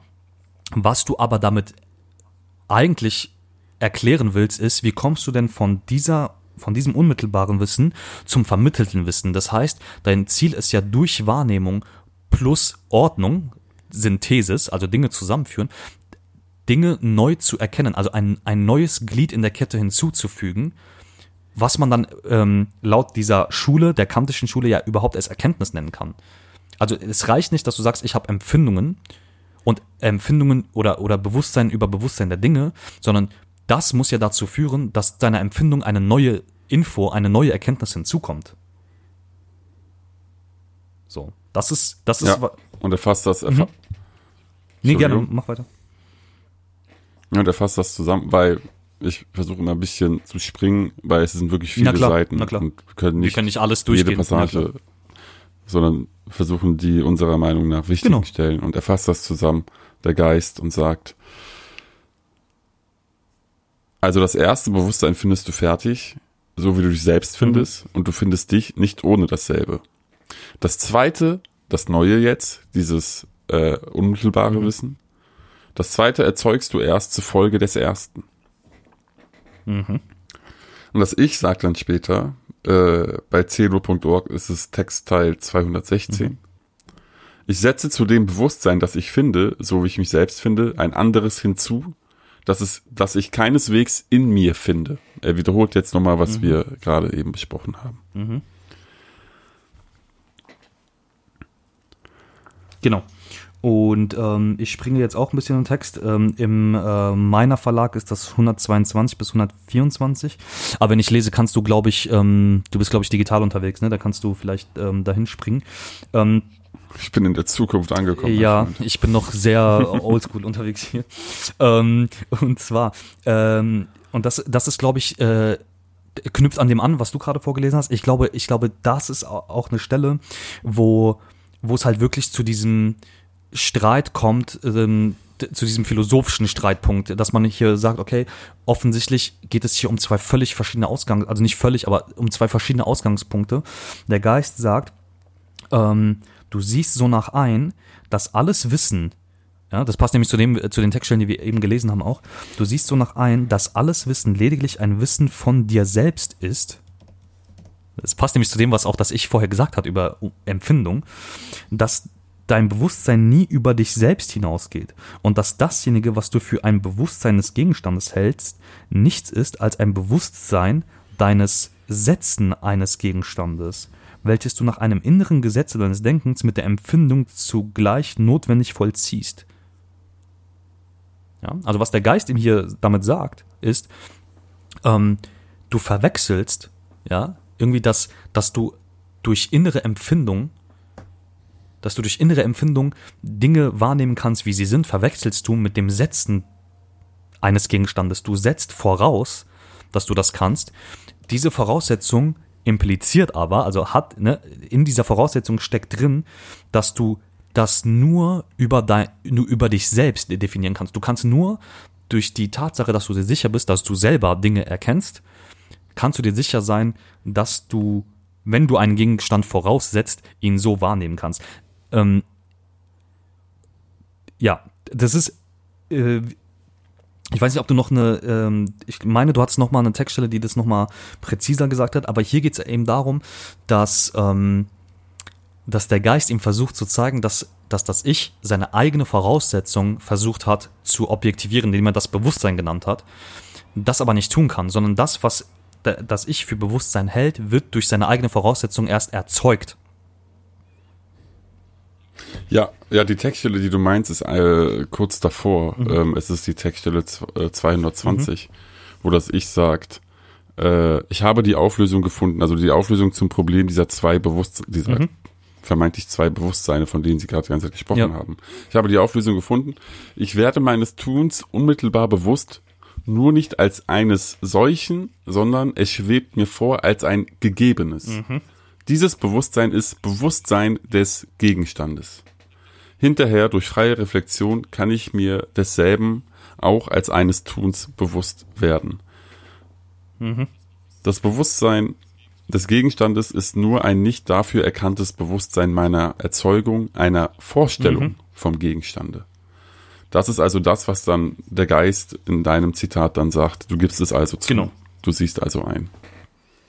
Ähm, kurz vor der Stelle steht auch äh, Textzeile 221 hast du zitiert, äh, eine Zeile davor steht, sagt das ich, ich habe von jeher einen Grund hinausgedacht und jeder, der nur denken wird, wird gleichfalls genötigt sein, einen Grund hinzuzudenken. Mhm. Einen Grund hinzugedacht, oder? Genau. Das ist das, was, was der Geist in deinem Zitat ihm ja sagt. Das gibst du also zu, dass du jetzt etwas dazu gedacht hast, was eigentlich da nicht von selbst da ist. Und er sagt, ja, das habe ich dann zugedacht. Jetzt, anhand der Fähigkeit der Reflexion ist mhm. das sozusagen entstanden. Genau. So. Ähm, ich schaue gerade. Es gab eine Textstelle, die das dann weiter gut zusammengefasst hat, was, was jetzt hier das ähm, Problem ist. Ähm, und zwar. Ähm, oder hast du, hast du jetzt eine schneller parat als ich? Äh, ja, es ist aber ein bisschen länger, aber ich werde es mal kurz Gerne. vorlesen. Es ist eigentlich auch kurz danach, mhm. sagt das ich, folgere nur mutig mhm. fort. Ich habe dich nicht stören wollen und habe sogar selbst geholfen, die beabsichtigten Schlüsse zu entwickeln. Jetzt aber ernsthaft. To be honest, würde man sagen bei Twitter. ja. Ich nehme meine ganze Voraussetzung, dass ich vermittels des Satzes vom Grunde auf Dinge außer mir komme, zurück. Mhm. Und habe sie innerlich zurückgenommen, sobald wir dadurch auf eine greifliche Unrichtigkeit gestoßen mhm. waren. Das sind sie ja an, an, anscheinend. Mhm. Nämlich auf diese Weise würde ich mir auch nur einer bloßen Kraft außer mir und dieser als eines nur Gedachten bewusst werden. So wie ich etwa zur Erklärung der magnetischen Erscheinungen eine magnetische, zur Erklärung der elektrischen Erscheinungen eine elektrische Kraft in der Natur denke. Als, in solcher bloßer, als ein solcher bloßer Gedanke und Gedanke einer bloßen Kraft erscheint mir nun meine Welt nicht. Also er revidiert sich hier Genau, gerade. ja. Er sagt, nee, nee, also das, das, das passt ja eigentlich mit dem nicht zusammen, was ich dachte Genau. vorher über das. Sie ist etwas Ausgedehntes. Aha, ist sie doch Aha, etwas Ausgedehntes. Etwas durch und durch, nicht wie die Kraft nur durch ihre Äußerung, sondern an sich Empfindbares. Sie bringt nicht wie diese hervor, sondern sie hat Eigenschaften. Ich bin mir ihres Auffassens innerlich ganz anders bewusst, als ich eines bloßen Denkens mir bewusst werde. Es erscheint mir als Wahrnehmung, unerachtet bewiesen ist, dass es keine sei, und es mir schwerfallen würde, dürfte, diese Art des Bewusstseins zu beschreiben und von den anderen zu sondern. Anderen Arten zu sondern. Ja, von anderen Arten zu sondern. Bevor wir jetzt versuchen, das hier zusammenzufassen, sagt schon, äh, bricht schon, Der Geist. bricht schon der Geist rein und sagt, du musst denn doch eine solche Beschreibung versuchen. Also, so, come on. Und, und dann der, der, der nächste Satz Außerdem ist einfach. verstehe ich dich Ja. nicht. Außerdem verstehe ich dich nicht. Und wir kommen nie ins Klare. Feel you. Ja, guys. das ist, ist Holy stimmt. Spirit. I feel you. Äh, das Ich, das, das, das, das Ich verzwickt sich da und merkt, äh, dass, dass, dass er auf die, auf die Gegenfragen keine wirkliche Antwort findet, sondern eigentlich immer nur seine eigentliche Behauptung irgendwie neu zu behaupten versucht. Ja. Jetzt aber halt nicht mehr. Jetzt sagt er, nee, es ist ja etwas Ausgedehntes. Es muss ja vielleicht doch etwas sein. Es erscheint mir als Wahrnehmung. Genau. Und Ich glaube, das Wort erscheinen ist hier wichtig. Ja, ähm, genau. Aus der Sicht des Geistes, ähm, wenn der Geist äh, derjenige sein soll, von dem ich das vermute, ist das natürlich auch da schon problematisch, irgendwie ähm, Erscheinung und Wahrnehmung oder Erscheinen als Wahrnehmen. Ähm, weil als Wahrnehmen würde ja wieder bedeuten, es ist es nicht wirklich und so. Das ist aus Sicht des Geistes schon wieder problematisch, ja, weil äh, der Geist will ja immer, immer wenn das Ich sagt, die Begründung ist doch, es erscheint mir so und ich empfinde so. Und dann, und dann sagt der Geist immer, ja, aber was ist, was, was ist denn Erscheinung? Was ist Wahrnehmung? Ne? Und, und du, du kannst, und, und wenn du dann als Begründung annimmst, der Satz vom Grunde, alles muss, jede Wahrnehmung muss einen Grund haben, dann hast du damit immer noch nichts erklärt, außer dass du, dass du dich im Kreis drehst, sozusagen. Und das ist, ähm, äh, also man kann, man kann Er sagt ja vorher, Ja. dass, dass ich sagt ja vorher, ja, ich fühle mich halt genötigt, jeder wird sich genötigt fühlen, dann da einfach etwas zu Ja. setzen. Ne, das ist ja sein Ausweg. Ähm, wie geht jetzt weiter? Das Ich nennt jetzt, glaube ich, ein Beispiel, um sich zu erklären. Ja, ich würde, ähm, ich würde etwas äh, weiter äh, gehen. Ähm, Gerne. und zwar gibt es äh, eine Stelle, da, da redet das Ich äh, ein bisschen länger als sonst. Ähm, werde auch nicht alles vorlesen.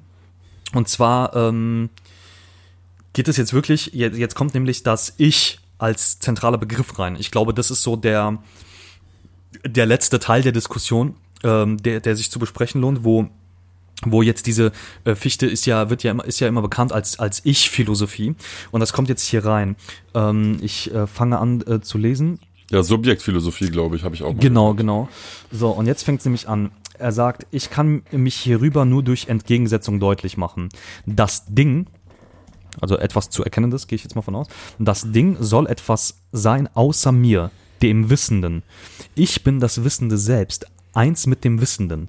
Es entsteht über das Bewusstsein des Erstern die Frage, wie kann, da das Ding nicht von sich weiß, ne, also erkennbare Dinge wissen nichts über sich, da das Ding nichts von sich weiß, ein Wissen vom Dinge entstehen? Wie kann, da ich nicht selbst das Ding bin, noch irgendeine seiner Bestimmungen, da alle diese Bestimmungen desselben lediglich in den Umkreis seines eigenen Seins fallen, keineswegs aber in den des meinigen, ein Bewusstsein des Dinges in mir entstehen?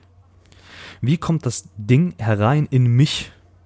Welches ist das Band zwischen dem Subjekte, mir und dem Objekte meines Wissens, dem Dinge? Fragezeichen. Die Frage findet sich in Absicht, findet in Absicht meiner nicht statt. Ich habe das Wissen in mir selbst, denn ich bin Intelligenz. Confident, der Mann. Was ich bin, davon weiß ich, weil ich es bin. Und wovon ich unmittelbar dadurch weiß, dass ich überhaupt nur bin. Das bin ich. Ich ist jetzt hier immer kursiv geschrieben im Text. Und das bin ich, weil ich unmittelbar davon weiß. Es bedarf hier keines, Best- es bedarf hier keines Bandes zwischen Subjekt und Objekt. Oh, jetzt, jetzt wird's, jetzt wird's interessant. Es bedarf hier keines Bandes zwischen Subjekt und Objekt. Mein eigenes Wesen ist dieses Band. Ich bin Subjekt und Objekt. Und diese Subjekt-Objektivität, dieses Zurückkehren des Wissens in sich selbst, ist es, die ich durch den Begriff Ich bezeichne.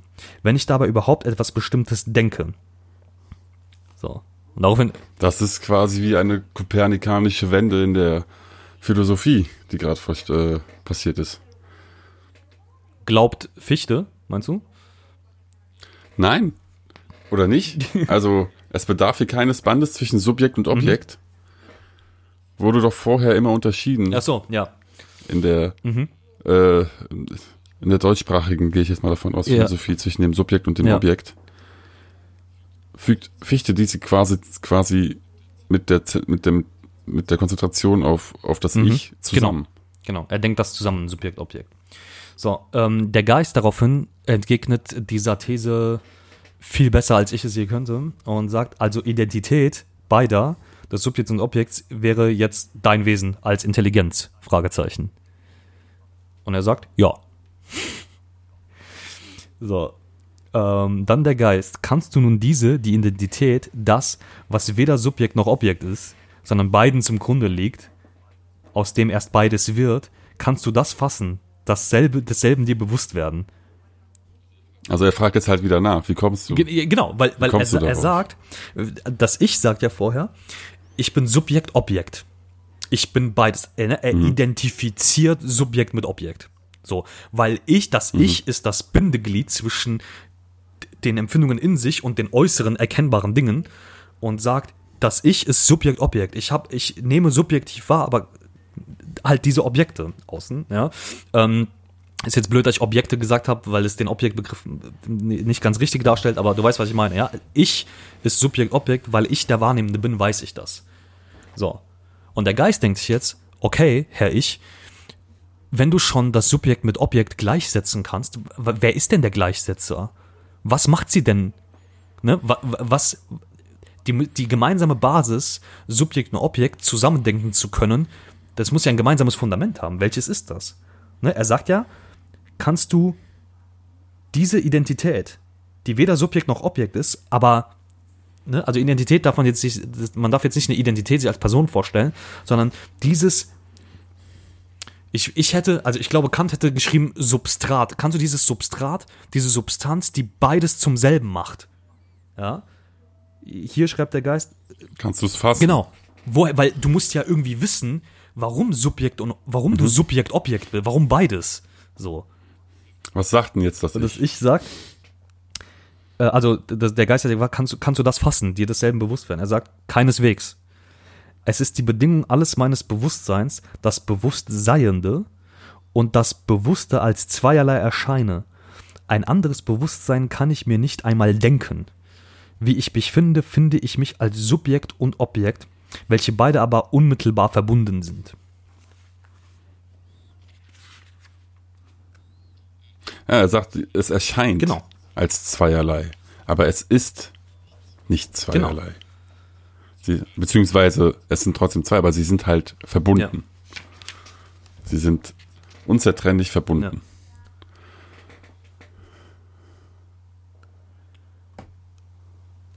Was halten wir von der These? Finde ich interessant. Was ist interessant hier für ein Wort? Ich finde eh, ähm, etwas interessant zu finden, ist quasi wie, wenn man jemanden fragt, hallo, wie geht's dir? Mhm. Es ist, verstehst du mich? Es ja, ist, das, das ist, ähm, es ist interessant eine, finden eine, eine nicht, nichtssagende und nichtswollende Reaktion eigentlich. Ja.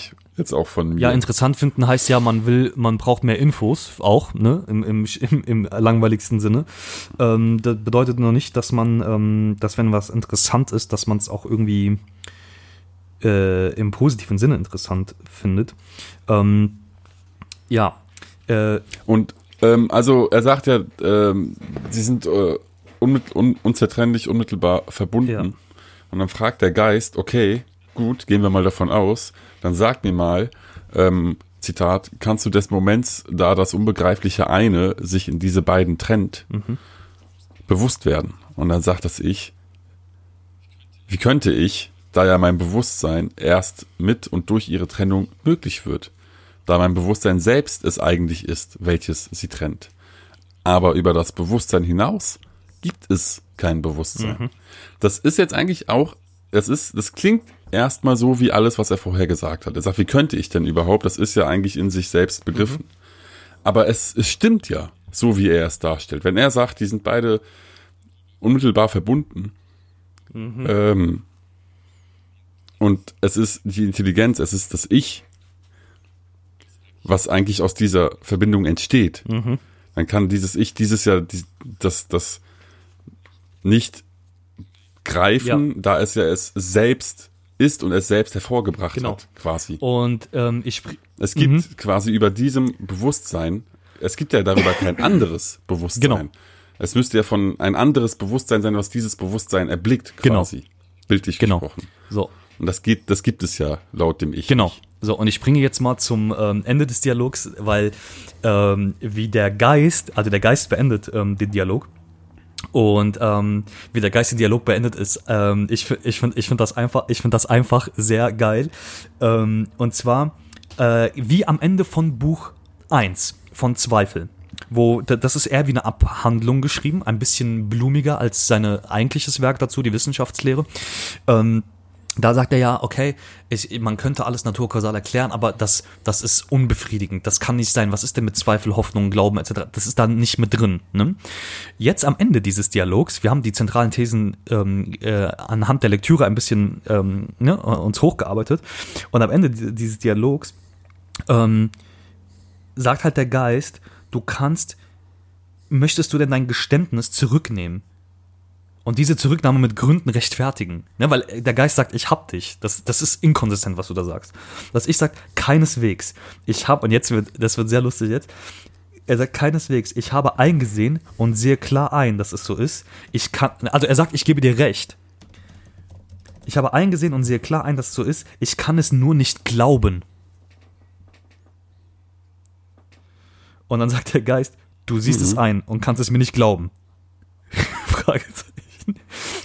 Äh, Jetzt hast du aber einen großen Sprung gemacht. Ja. Ich glaube, wir müssen davor noch etwas, et, et, etwas, äh, Gab's davor noch? noch etwas besprechen. Das tut mir leid. Ga- ja, dann gerne. ja. Ähm, wir haben ja, wir haben ja auch Äh, nicht dieselben Notizen. Ja, sehr gerne. Wo, wo, wo waren wir? Wir waren davor beim. Ähm, Ich hast hab's. du's? Okay, dann auf geht's.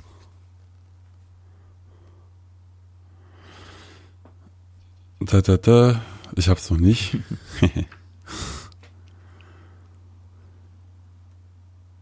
Wir waren beim ähm, beim Ich mit mit in Kursivschrift mit Subjekt Objekt. Ja, wenn ich jetzt hier bei Word äh, ich suche, Ja, ja. bei einem Dialog zwischen ich und dem Okay, Geist, okay. dann kriege ich da tausend Ergebnisse. Ähm, dann Gib mir mal ein Zitat. äh, gib ein Sub, äh, Subjekt Objekt mit Bindestrich. Ah, ja, genau. Dann müsstest du es eigentlich direkt haben. Subjekt mit C wahrscheinlich, oder? Ja. Genau, er hatte gesagt, äh, es bedarf hier keines Bandes. Ja, es bedarf hier keines Mhm. Genau. Bandes. Also es, es bedarf keines Äh, Bandes. zwischen Subjekt und Objekt. Mein eigenes Wesen ist dieses Band. Ich bin Subjekt und Genau. Objekt. Ich bin äh, und diese Subjekt-Objektivität, Genau. Den ich durch den Begriff Ich bezeichne. Genau, da haben wir äh, eben drüber gesprochen, dass er das jetzt so erklärt. Und dann fragt der Geist, ja, wie erklärst du das? Und dann sagt er, kann ich nicht, weil das ist ja genau, das ist ja das, was ich bin. Mhm. Ich kann ja nicht über mich hinaus sehen, über mich hinausdenken und wachsen. Mhm. Dann sagt eine Stelle, jetzt, jetzt ist es weniger Zusammenfassung, sondern mehr äh, Frage an Ja. dich. Eine Seite später, glaube ich, müsste es sein, sagt das, äh, bei mir ist es Textteile, Textteil 226. Da sagt das Ich, das Subjektive erscheint als in sich selbst erhaltend den Grund eines Bewusstseins der Form nach. Keineswegs aber in Rücksicht des bestimmten Inhalts. Dass ein Bewusstsein, ein inneres Schauen und Bilden da ist, davon liegt der Grund in ihm selbst. Dass gerade dies geschaut wird, darin hängt es von dem Objektiven ab, darauf es geheftet ist und durch welches es gleichsam fortgerissen mhm. wird. Das Objektive im Gegenteil erhält den Grund seines Seins in sich selbst. Es ist an und für sich ist, wie es ist, weil es nun einmal so ist. Und jetzt kommt eine Stelle, die hatte ich mhm. markiert. Mhm. Vielleicht kannst du die erläutern. Okay. Das Subjektive erscheint als der leidende und stillhaltende Spiegel des Objektiven. Das Letztere schwebt dem Ersten vor. Dass das Erstere abspiegelt, davon liegt der Grund in ihm selbst. Dass gerade dies und nichts anderes in ihm abgespiegelt wird, davon liegt der Grund im Letzteren. Mhm. Dann äh, fragt der Geist, um das nochmal zusammenzufassen, auch für unsere HörerInnen verständlich ja. zu machen. Das Subjektive überhaupt seiner inneren Natur nach wäre so nach gerade so beschaffen, wie du oben insbesondere das Bewusstsein eines Seins außer dir beschreibst. Mhm. Und ich sag, es ist wahr. Und diese Übereinstimmung ist merkwürdig. Vielleicht ist jetzt, wird auch hier klar, warum er am Ende sagt, was du zitierst, dass er es nicht glauben. Ja nicht glauben möchte mhm, oder ja. kann. Es ist wahr und diese Übereinstimmung ist merkwürdig. Ich fange an zur Hälfte glaublich zu finden, dass aus den inneren Gesetzen meines Bewusstseins selbst die Vorstellung von einem ohne mein Zutun außer mir stattfindenden Sein hervorgehen. Mhm. Und diese Vorstellung doch im Grunde nichts anderes sein könne als die Vorstellung dieser Gesetze selbst. Mhm. Und der Geist sagt, warum denn nur zur Hälfte? Dann sagt das Ich, weil ich noch nicht einsehe, warum es gerade zu einer solchen Vorstellung ihrem Inhalte nach, zu einer Vorstellung von einer durch den zusammenhängenden Raum ausgedehnten Masse mhm. Und deine Frage an mich lautet? Die, die kommt noch. Okay, okay, okay. okay. Die kommt noch. Äh, ja, die Frage ist, ähm, die, diese Unterscheidung genau zwischen dem äh, Leid und genau, das Subjektive erscheint als der Leidende und äh, genau als der leidende, stillhaltende Spiegel des Objektiven. Mhm. Was damit gemeint ist, mhm. ähm, es ist, also, äh, das ist so, wie sich für die ähm, HörerInnen anhört, so hört sich es auch erstmal für mich an, so, äh, was? Ähm, ein, ein, ein gängiges, ähm, eine gängige Denkweise bei Denkerinnen dieser Zeit ist Begriffe, die heute einen, ein Gewicht haben, ein emotionales Gewicht haben, ähm, wie Leiden, ja, ähm, die, die, wurden, die wurden im 18. und 19. Jahrhundert in gerade gerade bei bei ähm, spekulativen Philosophen sehr häufig auf ihr auf ihren Prozess auf ihren Mechanismus reduziert. Das heißt, ähm, die Theorie war ja, ähm, also die, die Begriffe, mit denen das ich am Anfang des Dialogs gearbeitet habe, war ja ähm, Affektionen, inneres Empfinden sozusagen. Ähm, und jetzt sagt er ja, wie wir eben auch gemeinsam äh, gelesen und erlesen haben, dass subjektives Empfinden ähm, und objektive Erkenntnis von Ge Gegenständen außer mir, aus, außer subjektiv, ähm, dass das zusammenfällt. Ja, also es hat, es ist, ich bin Subjekt, das Ich ist das, was Subjekt, Objekt verbindet. So, ähm, so. Und warum ist jetzt Subjekt Glaube ich, ja. Ähm, wenn wenn äh, Fichte, Studienleser, Fichte-Forscher, wie auch immer äh, zuhören, ähm, dann bitte korrigieren. Ähm, wenn jetzt, äh, wenn jetzt äh, das Ich also sagt, das Ich ist der ist das leidende Spiegel des Objektiven. Ähm, du bist du bist eben etwas du bist, erleiden ist ja was ja, Passives. Du bist bei mir gerade erleiden gewesen. Äh, würde also ähm, im Kontext die, dieses Textes würde, würde ich so schätzen. Ja? Also wenn, wenn Fichte-Forscher zuhören, wie gesagt, äh, äh, korrigieren, erleiden ist ja, ich tue nichts aktiv, ja, ähm, sondern ich erleide, mir passiert etwas. Ja, inneres Empfinden. Ich erleide etwas. Ähm, das darf man nicht wertend sehen im Sinne von was Trauriges, sondern ich erleide was, mir passiert was. Ich werde affiziert, ich nehme wahr, da, dagegen kann ich ja nichts machen ja, in diesem Sinne erleiden. Also ich, äh, ich nehme Dinge wahr Ja, ich laufe draußen rum, ich nehme Dinge wahr. Meine Sinne erleiden ja was. Ja, was Gutes im besten Fall, ne? Ich sehe was Schönes oder so. Ähm, und und Spiegel im Sinne von Abbildung. Ich, äh, das, das, äh, das erleidende Spiegel meint er wahrscheinlich, gehe ich davon aus, mir, meinem subjektiven Empfinden passiert etwas und dann bilde ich das in mir ab, weil ich es erkannt habe, sozusagen. So, das ist, glaube ich, einfach ein, eine, ist Metapher das richtige Wort? Äh, symbolische Sprache für Subjekt-Objekt. Ich bilde was Objektives ab, dafür muss ich aber subjektiv was erleiden. Ist das plausibel? Okay. So, Ich glaube erstmal also schon. klingt so, zumindest dem Ich in diesem Dialog zufolge, klingt das erstmal plausibel, glaube ich. Ähm, ja, Okay, danke dafür. Ich wollte dich damit jetzt auch nicht in die Zwickmühle nö, bringen. ich, äh, hat sich nicht so angefühlt. Ein bisschen. Okay. Ähm, ich, hier ist jetzt noch eine Ja. Stelle, ähm, die noch zwei Stellen, die jetzt zusammenfasst, auch als Dinge, die wir vielleicht bisher äh, ein bisschen rausgelassen haben. Ähm, bei Zeno, zeno.org ist es äh, ungefähr Textstelle 229. Da sagt der Geist, du antwortest, du antwortetest oben auf meine Frage, wie du von deinem Sehen, Fühlen und so weiter überhaupt von deinem Empfinden wissest. Du wissest unmittelbar davon.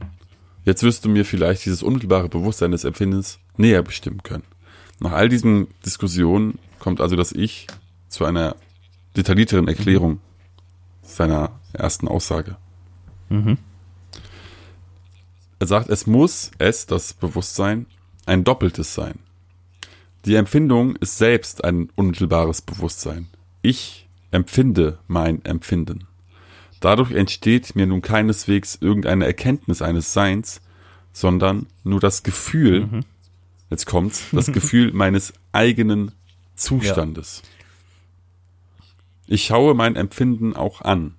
Und so ent- entsteht mir aus mir selbst und meinem Wesen die Erkenntnis eines Seins. Die Empfindung verwandelt sich in ein Empfindbares. Meine Affektion, rot, glatt und dergleichen, ist ein rotes, glattes und so weiter. Außer mir. Welches und dessen Empfindung ich im Raume anschaue, weil mein Anschauen selbst der Raum ist. So wird auch klar, warum ich Flächen zu sehen oder zu fühlen glaube, die ich doch in der Tat weder sehe noch fühle. Ich schaue nur an mein Sehen oder Fühlen als Sehen oder Fühlen einer Fläche. Ähm ich glaube, hier wird dann auch nochmal die, die, die Bedeutung des Wortes Affektion Ja. klar. Also er nennt ja hier meine Affektion rot, glatt und der, also im Grunde sind es die quasi Eigenschaften, Genau, Wahrnehmungen, genau. Also das sind wie rot, Genau. glatt. und das sind das sind Eigenschaften, die halt für diese Affizierung sorgen. So, wenn ich das Ich richtig lese. Oh, ja, und dann hatte ich eine Stelle markiert, Mhm. Wo die nummeriert ist in 1, 2 Mhm. und 3. Vielleicht hast du es auch direkt gefunden, kannst die Seite auch für die Leser sagen. Ich habe hier nämlich keinen Textteil. Mhm. 1, Klammer. Ich Das Ich sagt, vollkommen, und ich glaube jetzt die vollständige Einsicht in die Entstehung der Vorstellung von einem Gegenstande außer mir erlangt Ich zu haben. ja. Äh, meiner Verlag 150 bis 152. Das ist quasi wie eine Mhm. Zusammenfassung seiner Argumentation. Ä- Erstens, ich bin schlechthin, weil ich bin meiner selbst mir bewusst, und zwar teils als ein praktisches Wesen, teils als eines praktischen Wesens, teils als einer Intelligenz. Das ist auch das, was ich eben Ja. zitiert hatte mit ich bin nicht nur anschauen, sondern auch, okay, äh, teils einer Intelligenz. Das erstere Bewusstsein ist Empfindung. Das zweite die Anschauung, der unbegrenzte Raum. Zweitens, Unbegrenztes kann ich nicht fassen, denn ich bin endlich. Das passt auch zu dem Teil, wo er gefragt wurde, jetzt fasst doch dann mal diese Subjektobjektivität, woher fasst du das? Dann sagt er, kann ich nicht, das ist ja das, was ich gerade bin. Ich kann ja nicht außer mir gehen. Ja. Unbegrenztes kann ich nicht fassen, denn ich bin endlich. Ich begrenze daher durch Denken, das sind die Klassen, von denen du gesprochen hattest, diese Kategorien quasi. Ich begrenze daher durch Denken einen gewissen Raum im allgemeinen Raum und setze den ersten zum letzten in ein gewisses Verhältnis. Mhm. Drittens. Der Maßstab dieses begrenzten Raumes ist das Maß meiner eigenen Empfindung.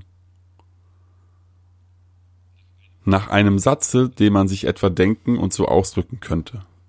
Was mich in dem und dem Maße affiziert, ist im Raume in dem und dem Verhältnisse zu dem übrigen mich affizierenden zu setzen. Die Eigenschaft des Dinges stammt aus der Empfindung meines eigenen Zustandes. Mhm. Der Raum, den es erfüllt, aus der Anschauung. Durch Denken wird beides verknüpft. Also. Mhm. Das ist jetzt, das ist jetzt.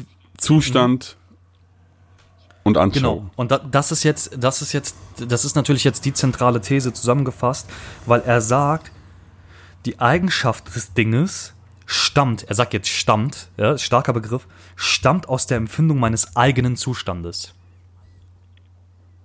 Und jetzt wird das, jetzt ja. wird das, ähm, jetzt wird das Idealismus, subjektiver Idealismus. Ja, ähm, die Eigenschaften eines Dinges, und damit meint er ja eines äußeren Dinges, ja, und das ist, das ist eine steile These, stammt aus der Empfindung meines eigenen Zustandes.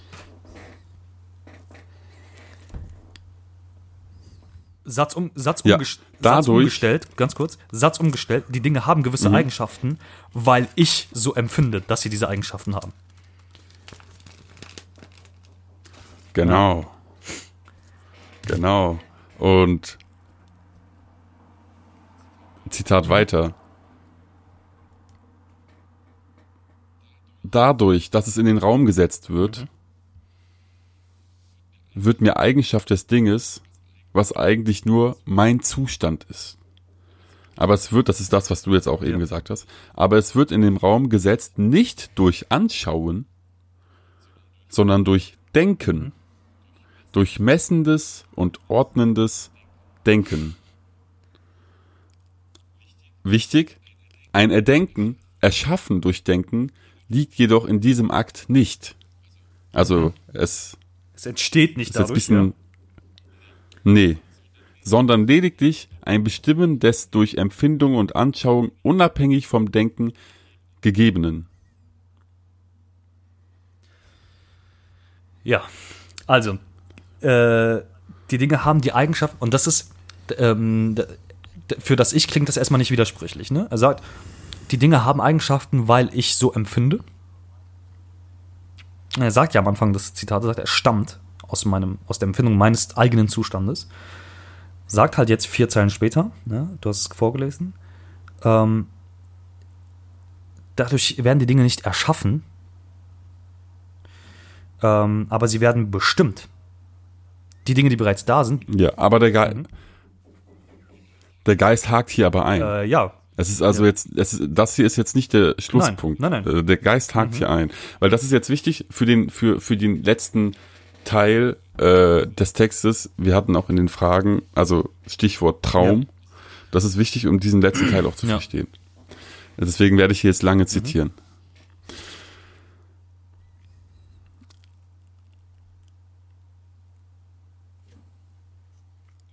Liegt nun der Behauptung, der Geist sagt, liegt nun der Behauptung, dass ich etwas in einem gewissen Maße affiziere, nicht die Voraussetzung zu, zum Grunde, dass es dich überhaupt affiziere. Und ich sagt, ohne Zweifel. Und der Geist sagt, und ist irgendeine Vorstellung eines äußeren Gegenstandes möglich, der nicht auf diese Weise im Raum begrenzt und geordnet werde. Also wieder etwas, was über einem selbst hinaus ist. Und dass ich sage, nein, mhm. kein Gegenstand ist überhaupt im Raume, sondern jeder ist in einem bestimmten Raume. Jedes ist für sich. Mhm. Das, ne? der Geist Sonach wird in der Tat, ob du dir nun dessen bewusst werdest oder nicht, jeder äußere Gegenstand vorgestellt als dich affizierend, so gewiss er vorgestellt wird als einen bestimmten Raum einnehmend. Der Geist fragt weiter, und welche Art von Vorstellung ist die von einem dich affizierenden? Das Ich sagt, offenbar ein Denken. Und zwar ein Denken nach dem oberen erörterten Satze des Grundes. Ich sehe jetzt noch bestimmter ein, dass das Bewusstsein des Gegenstandes auf zweierlei Art mein Selbstbewusstsein gleichsam angeheftet ist. Teils durch die Anschauung, teils durch das Denken nach dem Satze des Grundes. Der Gegenstand ist, so sonderbar dies scheine, beides. Unmittelbares Objekt meines Bewusstseins und erschlossen.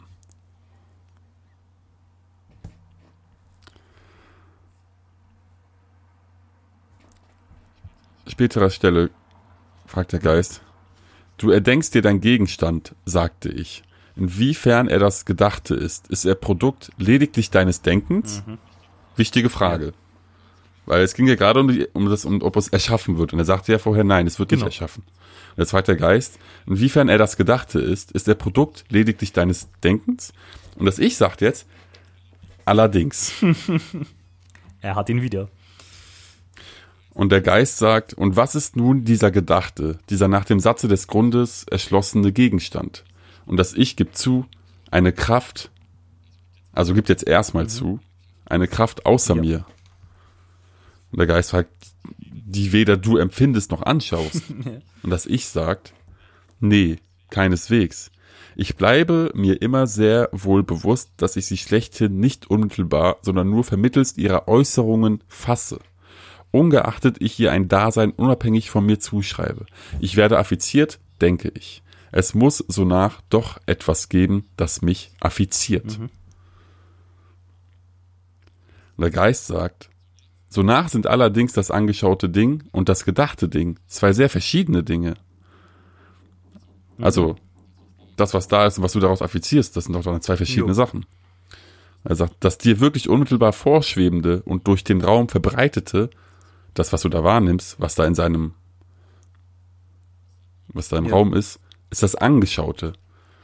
Die innere Kraft in demselben, die dir gar nicht vorschwebt, sondern deren Dasein du nur durch einen Schluss, durch das Denken, durch, durch einen Schluss behauptest, ist das gedachte Ding.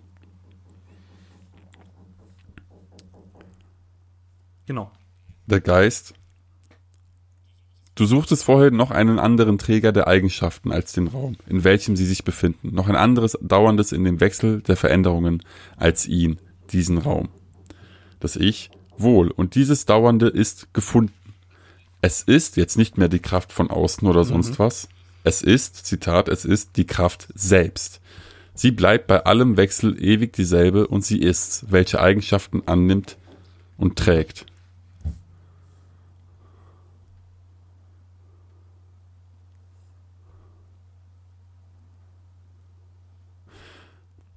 Nächster Punkt. Ich, ich entschuldige mich jetzt schon bei meinen HörerInnen für die ganzen Sprünge, aber am Ende wird, glaube ich, werden diese Zitate klar werden. Ja, ich glaube auch. Weil wenn wir jetzt jedes einzelne Zitat erstmal erklären, dauert das hier drei Ja, ja, Stunden. genau. Ähm, ja, äh, also jetzt ist es die Kraft selbst. Ähm, Ja. gefällt dem Geist immer noch nicht. so, weil, und jetzt genau an der Stelle sagt der Geist etwas. Ich, hab, ich bin deshalb eben auch so schnell ans Ende gesprungen, weil ähm, die Stelle, wo wir, an der wir jetzt sind, im Prinzip wiederholt sich das ja ein bisschen. Ja? Am Anfang ging es ja um Empfindbares und Affektionen und die müssen irgendwie nach außen gerichtet sein mit Subjekt-Objekt. Ähm, und jetzt ähm, sprechen wir halt über dasselbe, nur halt mit Anschauung und Kraft. Ja, äh, jetzt ist es doch nicht außen, jetzt ist es die Kraft selbst. Ja, man weiß nicht, meint er jetzt innere Kraft und so weiter, weil sich das ein bisschen wiederholt hat. Aber jetzt genau an der Stelle, an der du vorgelesen hast, ja, knüpft der Geist an und sagt, jetzt ein Blick auf alles bis jetzt Gefundene. Ja, also so, lass uns mal gucken, was du jetzt gesagt hast. Du fühlst dich in einem gewissen Zustande, den du rot, glatt, süß und so weiter nennest. Du weißt darüber nichts, als dass du dich eben fühlst und dich so fühlst, oder weißt du mehr? Fragezeichen. Liegt im bloßen Gefühle noch etwas anderes als das bloße Gefühl? ich will einfach, einfach sehr cool, wie der Geist Fragen stellt. Und das ich sag nein. Dann daraufhin der Geist. Es ist ferner die Bestimmung deiner selbst, deiner selbst als Intelligenz, dass dir ein Raum vorschwebt. Oder weißt du mehr? Der, das, ich sag keineswegs. Und dann sagt der Geist, zwischen jenem gefühlten Zustande und diesem dir vorschwebenden Raum ist nun nicht der geringste Zusammenhang, außer dass du nun einmal beides in einem Bewusstsein vorkommt. Oder siehst du etwa noch einen anderen Zusammenhang? Also, also der Geist sagt ihm, das ist, was du da sagst, hängt nicht miteinander zusammen, außer dass du das so fühlst. Oder und dann sagt er, oder gibt es einen Zusammenhang, von dem ich nichts weiß? Und dann sagt das ich, ich sehe keinen. Ja, jetzt hat er ihn wieder. Ja, er sagt nicht nur, ich sehe keinen, er sagt ja dann, er sagt ja auch ständig, er kann gar nicht darüber Ja, ja. hinaus. Jetzt an der Stelle hier sagt er, ich sehe keinen. Genau. Und genau. Und fünf Zeilen später sagt er, ich kann darüber nicht mehr wissen. Ich kann mir nichts außer meinem Denken denken, denn dadurch, dass ich es denke, wird es ja mein Denken und fällt unter die vermeintlichen Gesetze desselben, also unter die Gesetze des Denkens. So, und daraufhin sagt der Geist wieder, durch dieses Denken entsteht dir nun erst ein Zusammenhang zwischen deinem Zustande, den du fühlst, und dem Raume, den du anschaust, oder denkst, äh, anschaust, du denkst in den letzten den Grund, den ersteren hinein. Oder ist es nicht so? Dann sagt er sich, es ist so. Dass ich den Zusammenhang beider in meinem Bewusstsein nur durch mein Denken hervorbringe und dass dieser Zusammenhang weder gefühlt noch angeschaut wird, hast du klärlich nachgewiesen. So. Genau, und dann wiederholt er sich. Ja. Und dann geht's wieder die ganze Genau. Zeit so weitere Zeilen darüber, dass er Genau. halt sagt, äh, dass es außer ihm nichts gibt. Und dann Genau. fasst er das weiter Genau, und fasst es so zusammen. zusammen, dass er sagt, dass er sagt, das Ich ist halt, da- das Ich ist halt etwas, das die, ne, dass das Ich an sich sieht, ne, und dem, dementsprechend deshalb diese Zusammenhänge denken kann. So. Und jetzt springe ich kurz zum Geist, der dann sagt, von dir, also habe ich keine Einwendungen zu fürchten gegen die entschlossene Aufstellung des Satzes, dass das Bewusstsein eines Dinges außer uns absolut nichts weiter ist als das Produkt unseres eigenen Vorstellungsvermögens. Ne? Dieser, die, das mit dem Forschungsvermögen ist hier kursiv gedruckt. Ne? Er sagt, das ist deine These und dagegen wendest du nichts ein. Ja? Und dann sagt er weiter, und dass wir über das Ding nichts weiter wissen, als dass wir darüber eben Wissen durch unser Bewusstsein setzen. Dadurch, dass wir überhaupt Bewusstsein und so ein bestimmtes unter solchen Gesetzen stehendes Bewusstsein haben, hervorbringen. Und dann sagt er sich, ich kann nichts dagegen einwenden, es ist so. Ja? Das heißt, jetzt hat er ihn quasi in dreifacher oder vierfacher Weise so aus der Reserve, Reserve gelockt und hat das nochmal bestätigt. Ja. So. Genau, und er hat's bestätigt und er bestätigt jetzt danach auch noch weiter. Liebe Zuhörerinnen, äh, haltet durch. Da- das hier ist quasi ein Pro-Seminar. Ja, äh, äh, äh, wir, wir, gehen, wir sind schon angekommen bei eineinhalb Stunden, Ja. glaube ich. Stelle für Stelle, aber es sind wichtige Ja. Stellen. Dass ich sagt, wie ich zugeben, zugeben musste, dass das süße rote Harte und dergleichen nichts sei als mein eigener innerer Zustand und dass er nur durch die Anschauung das Denken aus mir heraus in dem Raum versetzt und als Eigenschaft eines unabhängig von mir existierenden Dinges betrachtet werde. Ebenso, also das ist jetzt verstanden, also das ist, es, es, es wird, es ist eigentlich sein eigener Zustand, den er außerhalb von sich selbst genau. betrachtet. Ne? Ebenso werde ich zugeben müssen, dass dieser Leib mit seinen Werkzeugen nichts ist als eine Versinnlichung meiner selbst des innerlich Denkenden zu einer bestimmten Raumerfüllung.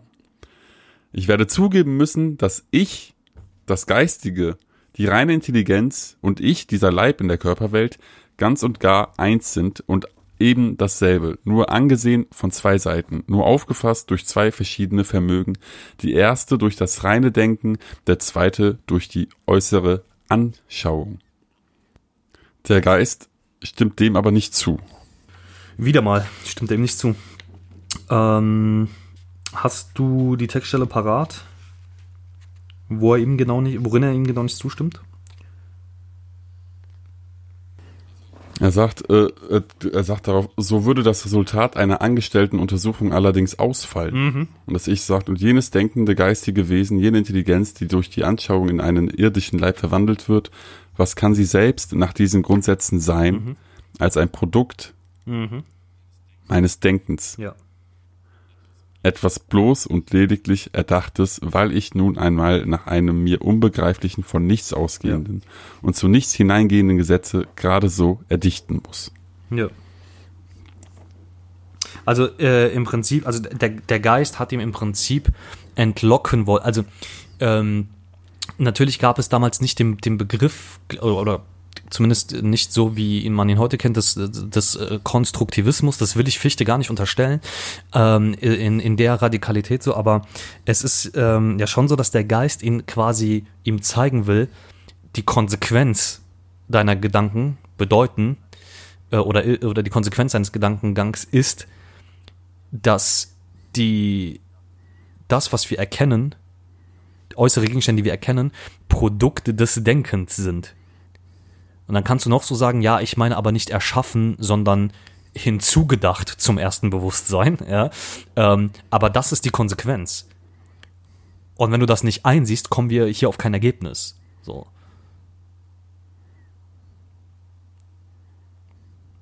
Aber, da, aber das, ist die, das ist, was der Geist ihm sagen will. Das ist die Konsequenz. Und das musst du einsehen.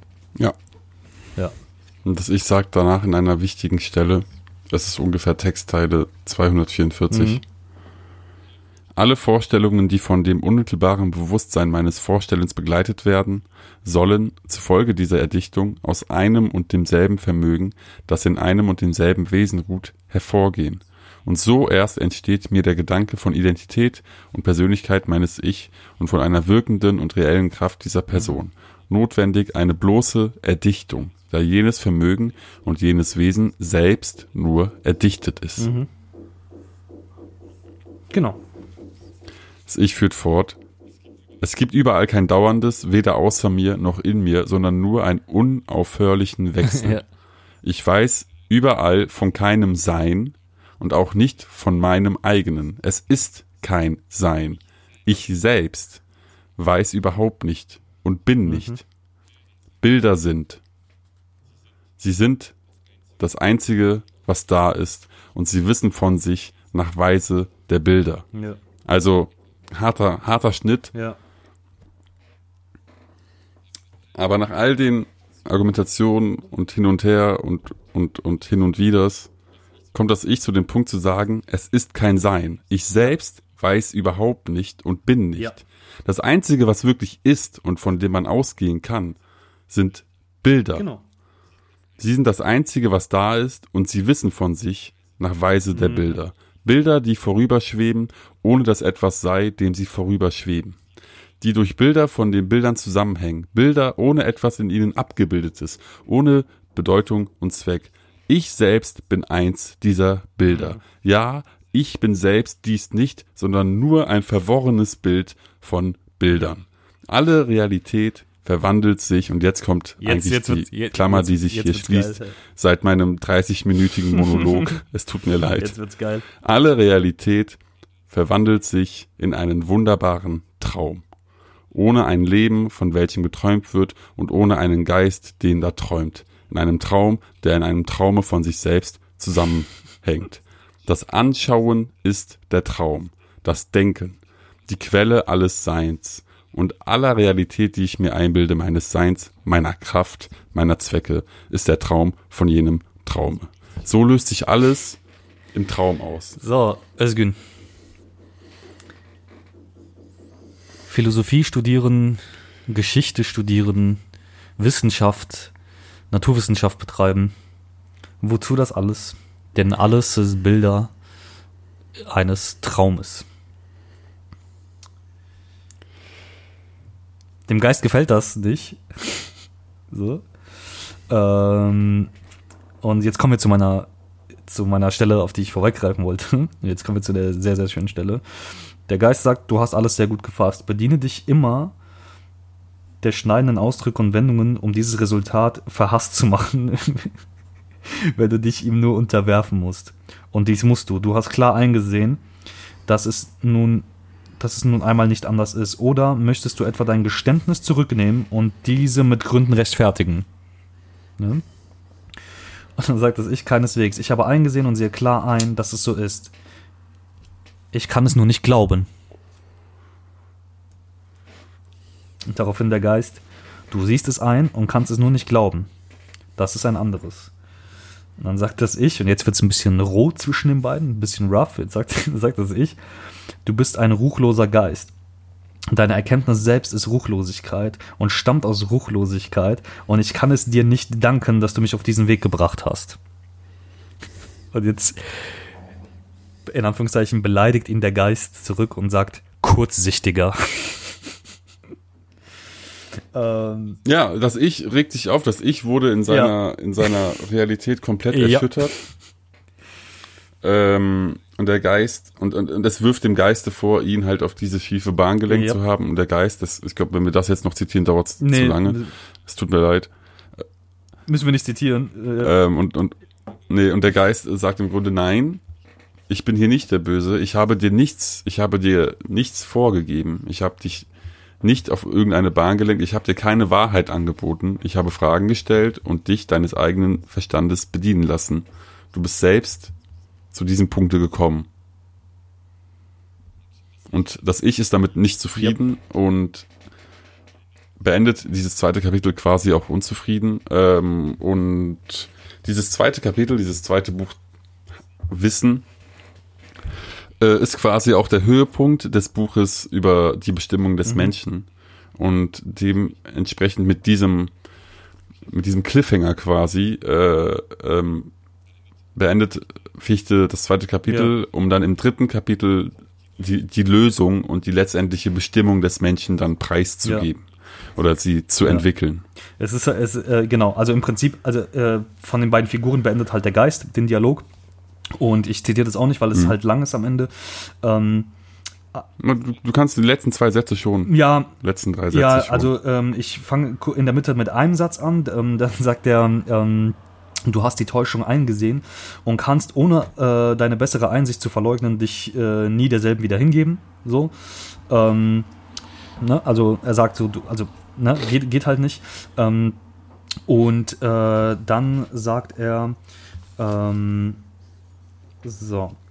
Aber du würdest dich vergebens bemühen, sie durch dein Wissen und aus deinem Wissen zu erschaffen und mit deiner Erkenntnis zu umfassen. Hast du kein anderes Organ, sie zu ergreifen, so wirst du sie nimmer finden.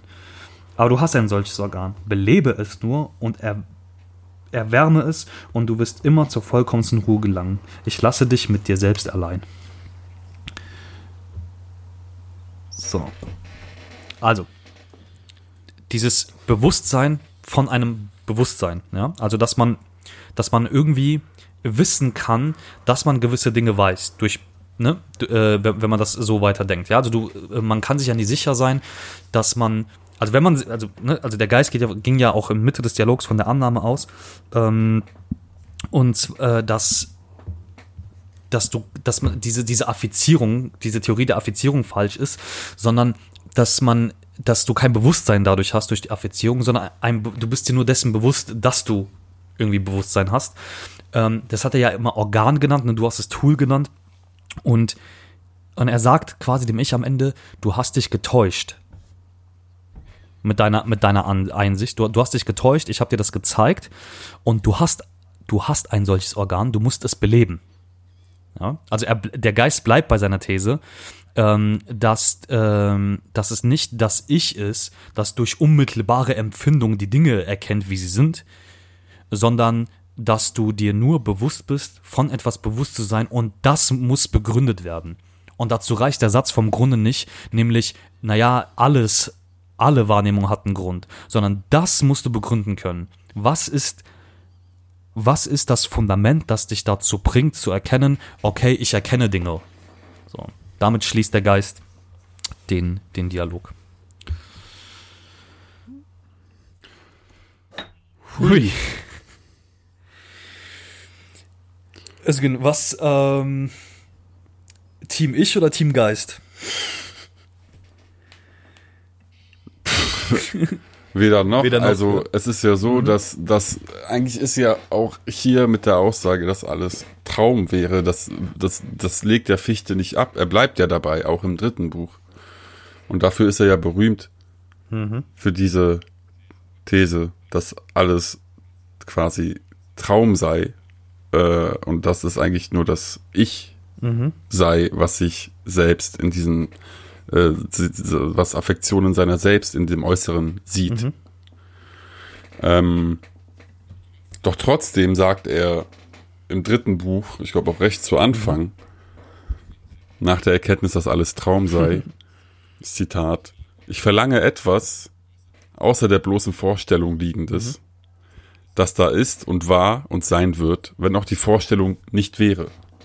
Also, obwohl das alles Traum ist, möchte ich doch darin trotzdem etwas, muss es doch trotzdem da etwas geben. Ich möchte, dass es da trotzdem etwas Reales gibt, mhm. etwas, wenn er das Reales etwas auch Wert hat, Wertvolles gibt. Zitat weiter. Und welchem die Vorstellung lediglich zusieht, ohne es hervorzubringen. Meine Vorstellungen sollen etwas bedeuten. Wenn meinem Wissen nichts außer dem Wissen entspricht, so finde ich mich um mein ganzes Leben betrogen. Mhm. Wir erinnern uns, dass das Kapitel hier Wissen heißt. Ja. Und dass er zu dem Schluss kam, dass das quasi du kannst wissen, Wissen ist da, aber Wissen ist quasi ein Wissen um, um, um, um, des, um des Traumes, um des Scheins.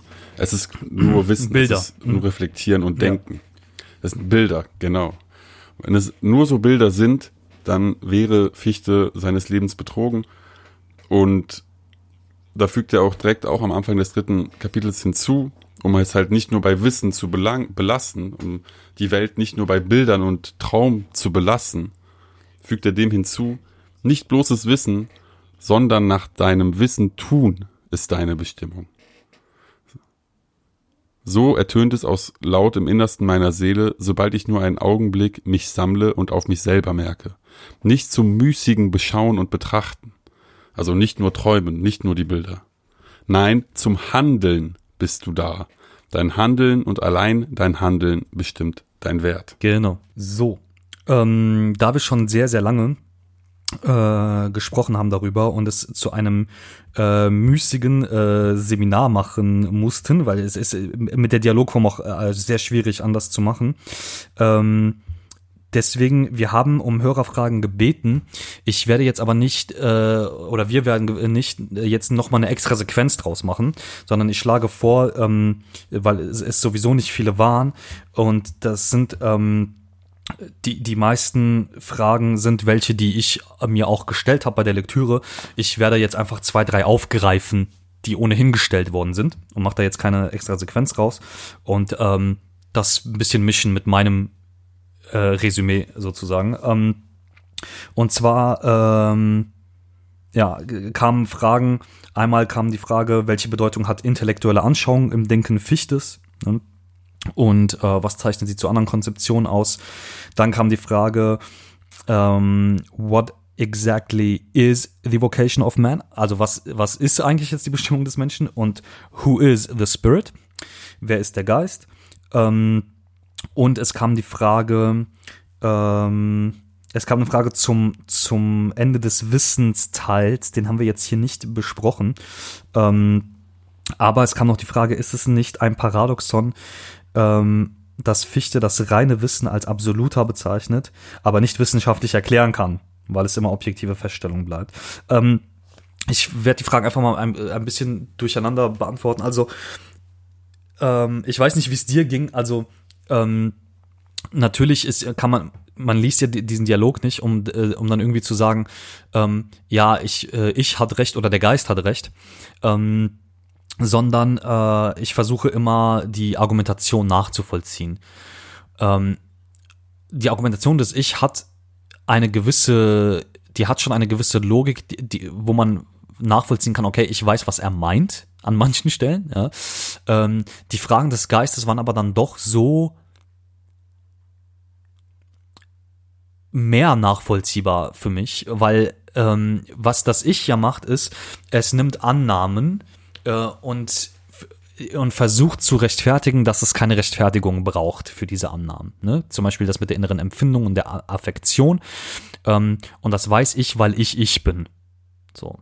Das ist halt das irgendwie, das habe ich das Gefühl, ein großes Bedürfnis bei Fichte, zu sagen, ähm, das Ergebnis gefällt mir nicht. Und zwar, weil es mir nicht, dieses, weil es mir nicht gefällt, dieses nicht gefallen ist irgendwie, das ist ja mein Ich. Das kann ich ja nicht leugnen. Das gefällt mir ja wirklich nicht. Deswegen muss es noch was anderes geben. Und das ist einfach mein Ich, der das so macht. Ja, so irgendwie, es hat, es hat so diese, diese Stimmung irgendwie hervorgerufen.